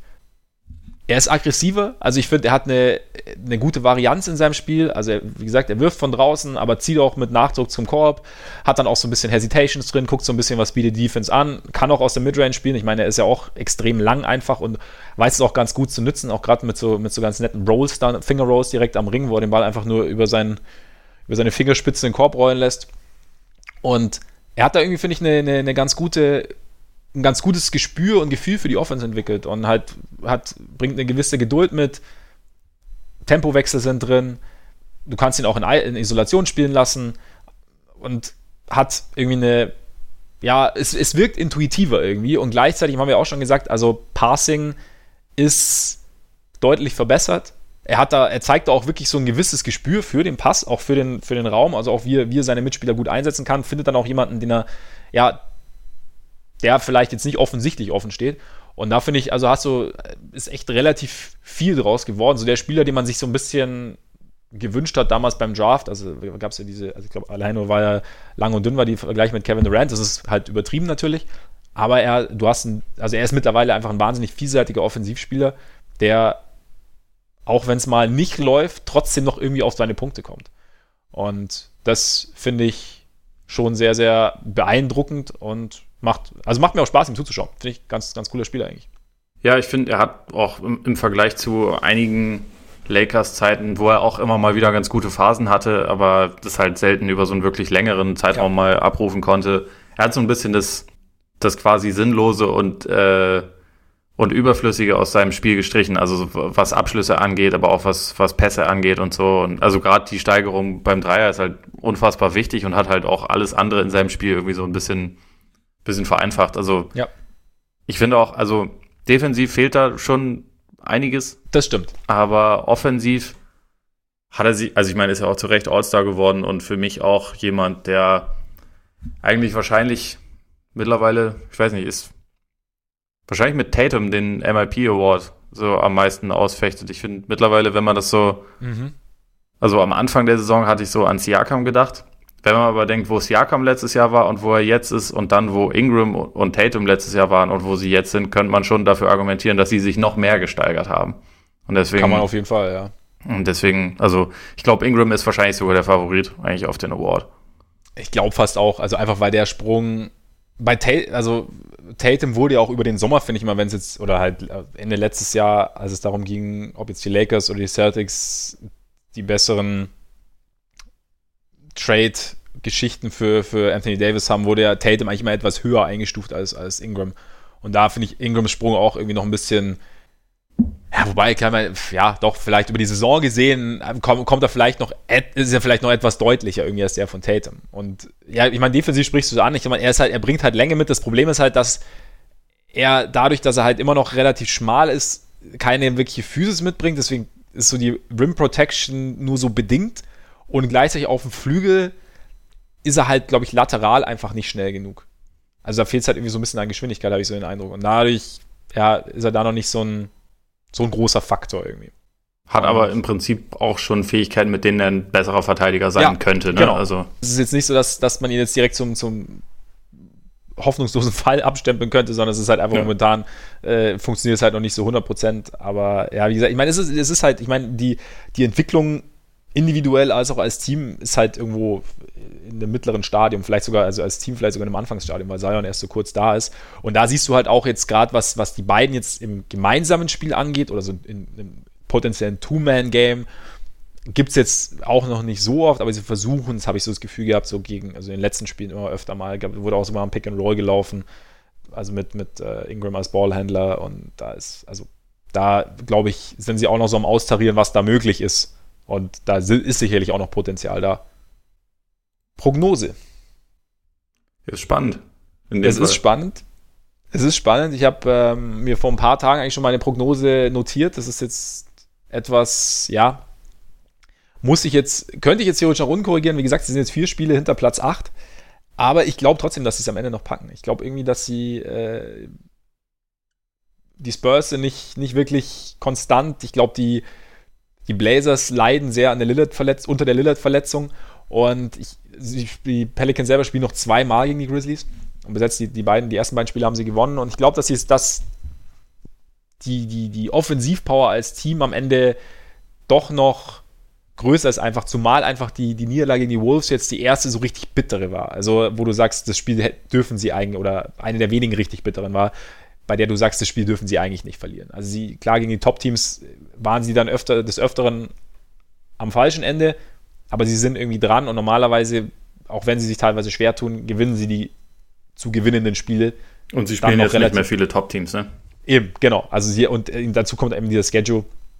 Die Reddick-Verletzung ist natürlich bitter. Also er ist halt, wie gesagt, der wichtigste Bench-Scorer und ähm, gerade auch seine er, er gibt halt der Offense nochmal eine zusätzliche Dynamik, auch wenn er dann mit den Startern auf dem Feld steht. Und das fehlt dann natürlich ein bisschen. Und da, ja, also zu Reddick vielleicht auch nochmal ganz kurz, weil ich meine, die Saison ist auch solide, finde ich, äh, mit 45 Prozent von draußen und äh, 14,9 Punkten insgesamt. Er spielt eine 45, 45, 90 Saison. Also darf durchaus auch nochmal Erwähnung finden. Absolut. Und dann wäre es natürlich schon geil, Pelicans gegen Anthony Davis in Runde 1 fände ich, fänd ich interessant, zumal die Duelle mit den Lakers tatsächlich relativ eng waren. Also klar, jetzt am Sonntag hat, äh, hat Davis gefehlt. Und aber gleichzeitig, also fände ich, fänd ich ganz interessant, wie das, wie das wäre. Also von der, von der Dramaturgie natürlich sowieso. ESPN würde, glaube ich, im Dreieck springen vor Freude, was potenziell ich, Content Ich hatte jetzt angeht. befürchtet, dass du irgendwas Vulgäres sagst, aber so, so Ich hatte es auch, es war auch, das war auch der erste Gedanke, aber da dachte ich mir, nein. Wir haben den Anspruch der Jugendfreiheit für uns. Haben wir eigentlich gar nicht, ne? Wir haben nee. immer ein Explicit-Logo. Also du kannst ja nicht sagen, was du willst, aber ich, man, man, muss, man muss ja nicht übertreiben. Ja, eben, eben. Auf jeden Fall ist, hat, bietet es sehr, sehr viel Potenzial. Und da bin ich mal gespannt, was, was da rauskommt. Da hast du natürlich im Sommer, wird es natürlich interessant, weil Kollege Ingram Restricted Free Agent ist. Und ja, die Tendenz geht natürlich jetzt stark Richtung Max Contract. Ich würde jetzt auch mal davon ausgehen, dass die Pelicans da auch ganz gerne verlängern würden. Und ich könnte mir auch vorstellen, dass es das am Ende funktioniert. Es sei natürlich, Otto Porter zieht seine Option nicht und die Bulls hm. grätschen dazwischen. Für mich ist eigentlich die einzige Frage, ob sie warten, bis äh, Ingram bei einem anderen Team unterschreibt und das ja. dann einfach matchen oder ob sie es selber machen, weil sie können halt das extra Jahr geben. Ähm, genau. Weiß aber nicht, ob sie denken, sie müssen das. Also ich, ich glaube, das ist die einzige Frage. Ich gehe aber zu 100% ja. davon aus, dass Ingram bleiben wird. Nee, ich denke auch. Bei jedem fremden Angebot kannst du im Prinzip mitgehen. Absolut, absolut. Macht ja auch Sinn, also bei, bei so einem jungen Spieler. Ja, vor allem, der sich halt in dem Jahr, in dem er bei dir war, so, so positiv entwickelt hat und bei dem du halt auch noch, noch weiteres Potenzial sehen kannst durchaus. Also ja. wäre wär schwer, ihn, glaube ich, ziehen zu lassen. Wir müssen Dazu. übrigens aus Chronisten vielleicht noch ganz kurz erwähnen, dass aktuell die Kings äh, auf Platz 9 im Westen sind und ah, ja, stimmt. besser positioniert sind als die als die Pelikane, die Sporen, die Blazers und wie sie alle heißen. Wobei ich glaube, sie sind gleich auf mit den Blazers. Aber ich habe stimmt, ich habe ich hab die Kings unterschlagen. Ja, die haben von den letzten 17 Spielen 12 gewonnen. Ja. Die sind, ja. weil das in dieser Saison halt immer so läuft bei ihnen. Das hatten wir ja auch während äh, einer Bandwagon-Folge schon mal. Es geht immer hin und her. Aktuell geht's mal wieder rauf. Ja. Also das, das heißt, wahrscheinlich verlieren sie die nächsten 10 Spiele am Stück, aber es ist alles noch machbar. Also eben, eben. Aber ja, äh, das tut mir natürlich leid an alle Kings-Fans, dass ich die jetzt hier so eiskalt, bösartigst fast unterschlagen habe. Ich glaube, die beiden, die es gibt, werden wahrscheinlich böse Nachrichten schreiben. Äh, zu Recht aber auch. Also ja. das, äh, das nehme ich dann auch so an. Und ähm, dazu kommt natürlich jetzt noch, dass auch die Verträge von Etwan Moore und Derek Favors vor allem auslaufen. Ähm, Frank Jackson läuft auch aus und äh, Jalil Okafor, der momentan auch keinen großen Platz in der Rotation hat. Ähm, Frank Jackson gibt den Backup Point Guard da ist halt so ein bisschen die Frage, naja, wie sie halt planen. Also was sie, welche Art von Big sie weiterhin neben Zion sehen wollen. Also du hast ja auch schon gesagt, dass, dass Favors defensiv da schon sehr, sehr wichtig ist. Wie sie, was sie auch im Playmaking angehen wollen. Da können wir jetzt vielleicht direkt mal zu, ob die Pelicans einen, Tra einen, Tra einen Trade brauchen. Ein Trade. Ähm, da ist nämlich, ich meine, ist so, so, so nett das alles ist, also es gibt natürlich schon noch so ein paar Geschichten, die ihnen halt einfach fehlen. Also, wie gesagt, ich habe ja schon ein paar Mal gesagt, wie bitter der Ausfall von Reddick ist, einfach weil ihnen Shooting fehlt ohne Reddick und es ist halt so wirklich diese extrem verlässlichen High-Volume-Shooter haben sie halt nicht. Und da, klar, Melly trifft regelmäßig und hochprozentig, auch Moore trifft äh, hochprozentig, aber es ist halt nicht so der, dieser Scharfschütze. Und da äh, haben sie halt nur Reddick. Ich meine, Reddick ist auch ein Spezialfall. Und dazu fehlt ihnen so fehlt ihnen auch irgendwie Länge. Also ich meine, klar, Zion ist nicht der größte und Ingram ist zwar lang, aber dafür schmal und äh, Holiday ist nicht wahnsinnig lang und so Ball mit langer Spannweite. Aber es ist so allgemein, hast du so ein bisschen das Gefühl, dass, sie, dass ihnen das ein bisschen, bisschen abgeht, wie es bei Jackson Hayes halt weitergeht. Also seine, seine Spielzeit ist jetzt in den letzten Spielen ziemlich runtergegangen. Ist, glaube ich, fast sogar aus der Rotation gefallen, sogar die, die letzten paar vielleicht, ich weiß nicht, ob es jetzt Richtung Playoffs geht und man sich dann doch ähm, nicht unbedingt oder ob man, ob das Vertrauen in so einen Rookie Big dann sinkt, aber da wäre vielleicht nochmal ein Ansatz zu sagen, dass man so ein bisschen, bisschen mehr auf Länge geht. Da hast du zum Beispiel jetzt gesehen, als Ingram ausgefallen ist, dass ähm, Danilo Gallinari dann nacheinander Josh Hart, äh, Lonzo Ball und äh, Jerry Holiday aufgepostet hat und äh, da so ein bisschen machen konnte, was er wollte. Also gerade auch auf, auf dem Flügel fehlt ihm so ein bisschen Länge. So ein Otto Porter zum Beispiel. Ähm, auch jetzt die Wolves haben, glaube ich, ohne Towns über 70 Punkte in der Zone gemacht. Ja, ich meine, irgendwie müssen sie ihre 180 Punkte, die sie gegen die Pelicans ja. gemacht haben. Was war das, 139? Das ist halt schon ja, viel. sowas, ja, genau. Es war, also ich meine, offensiv lief es eigentlich mehr oder weniger bei den Pelicans, aber defensiv haben sie nicht gestoppt gekriegt. Und da ist halt, das ist halt so eine Geschichte, wo man sich aber halt überlegen muss. Du hast halt mit Zion, bist du da da tatsächlich so ein bisschen sind dir vielleicht die Hände gebunden. Also wurde ja schon gesagt, so ein, so ein Small Ball Fünfer vielleicht äh, sei und dann bräuchst du halt irgendwie einen. Ich habe mir schon überlegt, ob so ein athletischer, nicht klassischer Rim Protector, aber so ein athletischer Vierer, zum Beispiel Aaron Gordon, vielleicht nicht so schlecht wäre. Neben Zion. Hm. Nicht uninteressant. Aber ich weiß nicht, ob da dann irgendwie ein bisschen zu, zu sehr schon wieder Shooting fehlt, weil ich meine, Aaron Gordon ja. kann halt auch nicht wirklich gut werfen. Ja. Also nicht konstant. Ja. Brook Lopez wäre nicht schlecht. Brook Lopez wäre geil, ja. Aber der das kommt stimmt. wahrscheinlich nicht. Den kriegt man, glaube ich, relativ schwierig aktuell aus seiner Situation los. Ist richtig. Ja. ja, dann. Oder natürlich Christoph Porzingis. Christoph Porzingis, ja, wäre interessant. Kriegt man aber aktuell auch wahrscheinlich kriegt relativ schwierig nicht. los. Ich habe noch, ich, wer, wer, mir auch noch kam, jetzt nicht, nicht der klassische Riesen-Rim Protector, aber äh, Albert Horford habe ich noch überlegt. ich glaube, er ist available. Ja, deswegen. äh, ich glaube, also, ja, da, um das Gehalt zu matchen, muss er auch was Gutes äh, abgeben. Und ja, das, das, ist halt, halt wieder das eher Problem. das Problem. Ich glaube, wenn sie das Gehalt einfach aufnehmen können, mit den Sixers könnte man im Sommer sicherlich reden, ob da, ob man das irgendwie, ob man ihnen den einfach abnehmen kann, weil ja. das wirkt ja jetzt nicht unbedingt wie der allerperfekteste Fit. Nicht ganz. Aber wie, wie, wie findest du so den, den Fit von, von Horford neben, neben Zion? Ich glaube, Horford vor zwei, drei Jahren wäre super. Ich glaube, aber jetzt macht es keinen Sinn mehr, weil er einfach sehr auf dem absteigenden Ast ist. Ja, gut, du bist natürlich, du hast natürlich die. Also er hat schon sehr abgebaut jetzt, muss man sagen. Ich weiß nicht, ob es nur an diesem Fit mit den Sixers liegt, aber es, es sieht schon echt eher finster aus. Und dann ja, sind ja auch über diese Saison hinaus noch drei Jahre. Ja, ja ich meine, der Vertrag ist halt natürlich schon ein bisschen bitter. Joao. Und da hatte ich noch, hatte ich noch an, äh, oh, da fehlst du auch ein bisschen an Shooting, aber an Miles Turner hatte ich noch gedacht. Sollten die Pacers irgendwann denken. Das finde ich eine interessante Idee, ja. Das, das könnte ich mir eher vorstellen. Aber da muss man natürlich dann auch sehen, wie du, wie du da Zahlen hin und her schiebst und wie es dann am Ende funktionieren kann. Ja, aber die Ab Idee finde ich wirklich gut, weil das ist, das ist Rim Protection, das ist Beweglichkeit, ist auch nicht jemand, der irgendwie ganz viele Würfe braucht, aber der sie nehmen kann im Prinzip. Also ja. das könnte eigentlich ganz gut passen. Ja, schauen wir mal. Vielleicht äh, setzt David Griffin ja irgendwas in Bewegung. Ich bin auch gespannt, wie es mit Jerry Holiday weitergeht. Also ich meine, er ist richtig gut. Er ist richtig wertvoll, aber er ist halt einfach so ein bisschen älter. Und ob du nicht, ob sie nicht versuchen, jetzt zum Beispiel vielleicht doch nochmal mit, mit Denver zu sprechen im Sommer, um, um zu sagen, hey, also ihr seid jetzt quasi dran. Und äh, bei uns braucht es so ein bisschen, dass sie vielleicht ein Jerry Holiday zu zwei Spielern machen. Zum Beispiel, weiß ich nicht, Gary Harris und vielleicht Jeremy Grant oder so? Ich glaube, da, nee, nee, nee, nee, da müsste viel mehr von Denver äh, kommen. Also da ist Holiday einfach zu gut. Harris ist ja in dieser Saison leider ja, wirklich Harris überhaupt keine nicht gute gut. Saison, ne? Ja. Und Grant muss im Sommer, glaube ich, auch, kriegt einen neuen Vertrag. Von daher, ah, okay. Ja, dann ist, dann ist sowieso hinfällig. Da habe ich nicht geschaut. Ja, okay. Dann, nee, aber ob sie da vielleicht, ob sie ja nicht da ein bisschen auf, auf mehr Tiefe setzen und dann so ein bisschen die ja, aber ich bin mir nicht sicher, ob es eine gute Idee ist, weil ich finde eigentlich so von der, von der Grundidee so spielerisch, also wenn du jetzt mal die Länge außen vor lässt, finde ich jetzt Holiday nicht so falsch.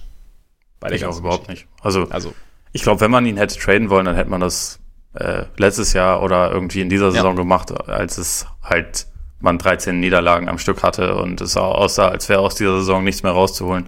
Da ja. gab es eigentlich viele gute Gelegenheiten. Ich, es würde mich sehr wundern, wenn sie es jetzt nochmal tun. Und man spricht dann, und ich finde, man spricht auch immer so von Timeline, aber das kann, so, solche Geschichten können halt auch echt ganz schnell gehen. Also ich meine, momentan ist, ist sowieso irgendwie alles offen. Wir wissen ja nicht, also für die kommende Saison zum Beispiel, also für diese Saison auch, aber wenn wir jetzt so wir, Pelicans schauen im Sommer und dann kann, ich meine, es kann sich noch, keiner weiß, es gibt auch für nächstes Jahr nicht diesen klaren Favoriten finde ich. Und nicht, dass die Pelicans jetzt sofort zum Contender werden, aber es kann sich, je nachdem, wie, wie sehr es bei, bei Zion und, und Ingram Klick macht, kann auch in der Konstellation schon viel passieren und du brauchst dann vielleicht nur noch kleinere Stellschrauben. Weiß ich nicht. Ja, ich meine, ich habe jetzt schon keine Ahnung, wie die Bilanz aussehen würde, wenn Zion die ganze Saison dabei gewesen wäre. Also das, genau. was er aktuell macht, ist ja, das ist schon schwer einzuordnen. Ich ja. meine, das ist ja schon irgendwie über die letzten Wochen war er wahrscheinlich einer der 20 Spieler mit dem meisten Impact irgendwie. Und ja. das ist halt schon total krank, weil es seine ersten 16 Spiele in der NBA waren. Also wer weiß, Eben. was das dann bedeutet äh, für die kommende Saison. Aber genau. deswegen würde ich die, die Pelicans da jetzt auch, würde mich wundern, wenn sie quasi als Seller auftreten. Ich denke, die werden jetzt erstmal versuchen, so gut wie möglich zu sein. Ja. Und da gehört nee, Holiday für mich auch absolut mit rein. Auch wenn ja. ich fand ihn jetzt letzte Saison, glaube ich, ein bisschen besser als diese, aber ist halt trotzdem immer noch einfach ein sehr guter Spieler. Auch einer, den man echt, glaube ich, gut, gut im Team haben kann. Das glaube ich halt auch. Also auch, weil halt, weil bei ihm halt so die, die Einstellung stimmt, weil er, weil er, glaube ich, auch nicht so, also was den Eindruck von außen angeht, einfach nicht, für sich nicht wahnsinnig viel einfordert, aber trotzdem viel beiträgt. Und von daher, ja, und du hast halt, ich meine, du hast ja mit Nikhil Alexander Walker hast du ja noch einen im Hinter, in der Hinterhand, der in seinem zweiten Jahr, also auch wenn er schon ein bisschen älter ist als Rookie, da aber vielleicht auch nochmal irgendwie eine andere Rolle finden kann halt, ich meine, jetzt ist es vielleicht auch momentan einfach die Schwierigkeit, wie gesagt, jetzt ist halt Zion und es muss halt sehr, sehr Zion-zentriert sein und dann ist es schwierig, wenn du da einen Guard hast, der sehr nach dem eigenen Wurf schaut. Das geht dann vielleicht über einen, über einen Sommer nochmal ein bisschen besser, also auch dann mit einem neuen, in Anführungszeichen, Brandon Ingram, den du letzten Sommer noch nicht hattest. Und ähm, genau, also da, sie haben ja noch hier äh, Marcos Silva, den Brasilianer, den sie gedraftet haben in der zweiten Runde, der momentan in Sydney spielt, aber halt als Wing, also klar, ist jetzt auch nicht die Sofortverstärkung. Es kann auch sein, dass er, glaube ich, noch ein Jahr im Ausland spielt, aber es ist ja zum Beispiel auch ein, einer, der zumindest schon gezeigt hat, ist in Brasilien, glaube ich, auch im College, dass er auf dem Flügel effizient werfen kann. Und das sind ja auch so Sachen, die sie brauchen. Also von daher, ich könnte mir schon vorstellen, dass vielleicht der eine oder andere kleinere, die dabei ist, aber wie du sagst, also ich glaube, meine, meine Idee mit den Nuggets, das war jetzt, glaube ich, auch am Ende gar nicht so gut. Äh, Von daher werden wir mal, äh, schauen wir mal, was da so passiert. Ja, sie haben ja auch noch, also über die nächsten Jahre 45 Millionen Picks aus dem Anthony Davis Trade. Also sie haben im Prinzip ja echt Spielraum, genau. wenn sie was verändern wollen. Eben, eben. Und zumal Nerdwana wenn wir uns anschauen, die Verteilung, wie sie punkten, das sieht nämlich eigentlich ganz gut aus. Also ich habe mich jetzt, ich habe ein bisschen geschummelt, weil ich äh, natürlich das so gut wie möglich präsentieren wollte. Deswegen habe ich mir einmal die ganze Saison angeschaut und einmal den Februar angeschaut. Äh, den Februar habe ich geschaut, Punkte in der Zone. Da haben sie 54 gemacht im Schnitt. Da sind sie an 4. Und ähm, was die getroffenen Dreier angeht, sind sie bei, über die ganze Saison gesehen, bei 854 und damit an Platz 3. Und wir haben ja schon gesagt, dass sie jetzt, dass sie eigentlich ein bisschen an Länge fehlt, dass sie jetzt auch nicht diese, also sie haben viele sehr solide bis gute, teilweise sehr gute Shooter, aber halt nicht so dieses ganz tödliche Arsenal von draußen.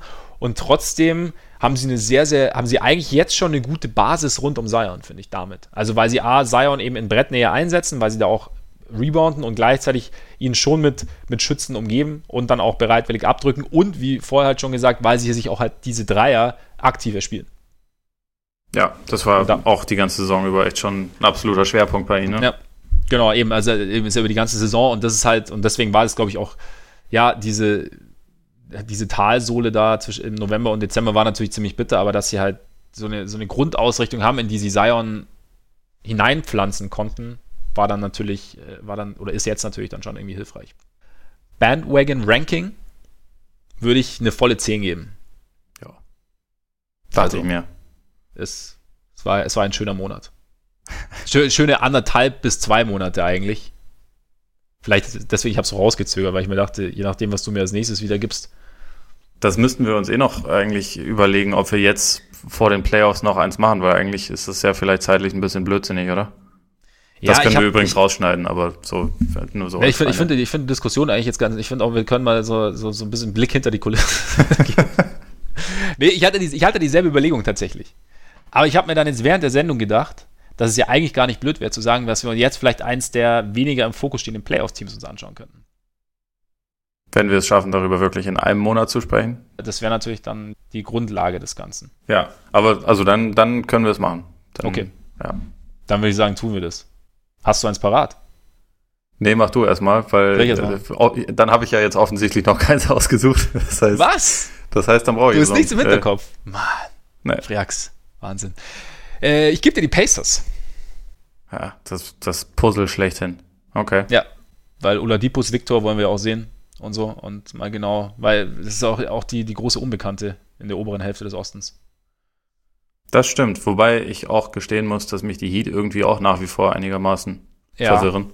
Ja, stimmt. Deswegen kannst du die haben. Ha! Das klingt ja. gut. Machen wir so. Vielleicht ist es dann auch gleichzeitig die äh, Erstrundenvorschau. Stimmt, das sparen die Playoffs, weil aktuell würden sie gegeneinander spielen. Ja, das wäre wär relativ praktisch. Ja. Wahrscheinlich. Aber dann, dann, dann machen wir das mal so und äh, haben das in einem Monat abgehandelt. Haben das in einem Monat abgehandelt, genau. So sieht das aus. Ja, Freunde, damit äh, sind wir am Ende, oder? Ich glaube schon. Alle Bestände sind völlig am Ende und ich auch. Gut, äh, ja, vielen Dank fürs Zuhören. Schön, dass ihr dabei wart. Wir hoffen, wir konnten euch einen kleinen Einblick geben in die Pelicans und natürlich vor allem die Bulls, weil darauf habt ihr alle gewartet. Und ja, jetzt bleibt natürlich wie jede Woche nur noch der Hinweis auf Apple Podcasts, wo ihr uns selbstverständlich abonnieren könnt, wo ihr uns natürlich auch eine Rezension hinterlassen könnt, auf Spotify, wo ihr uns auch abonnieren könnt, auf Twitter, auf Instagram, wo wir jetzt auch vertreten sind. Und ja, jetzt würde ich sagen, genießt euren Abend, euren Tag, euren Morgen, schaut Zion, schaut die Pelicans und hoffentlich bis demnächst. Reingehauen. Reingehauen.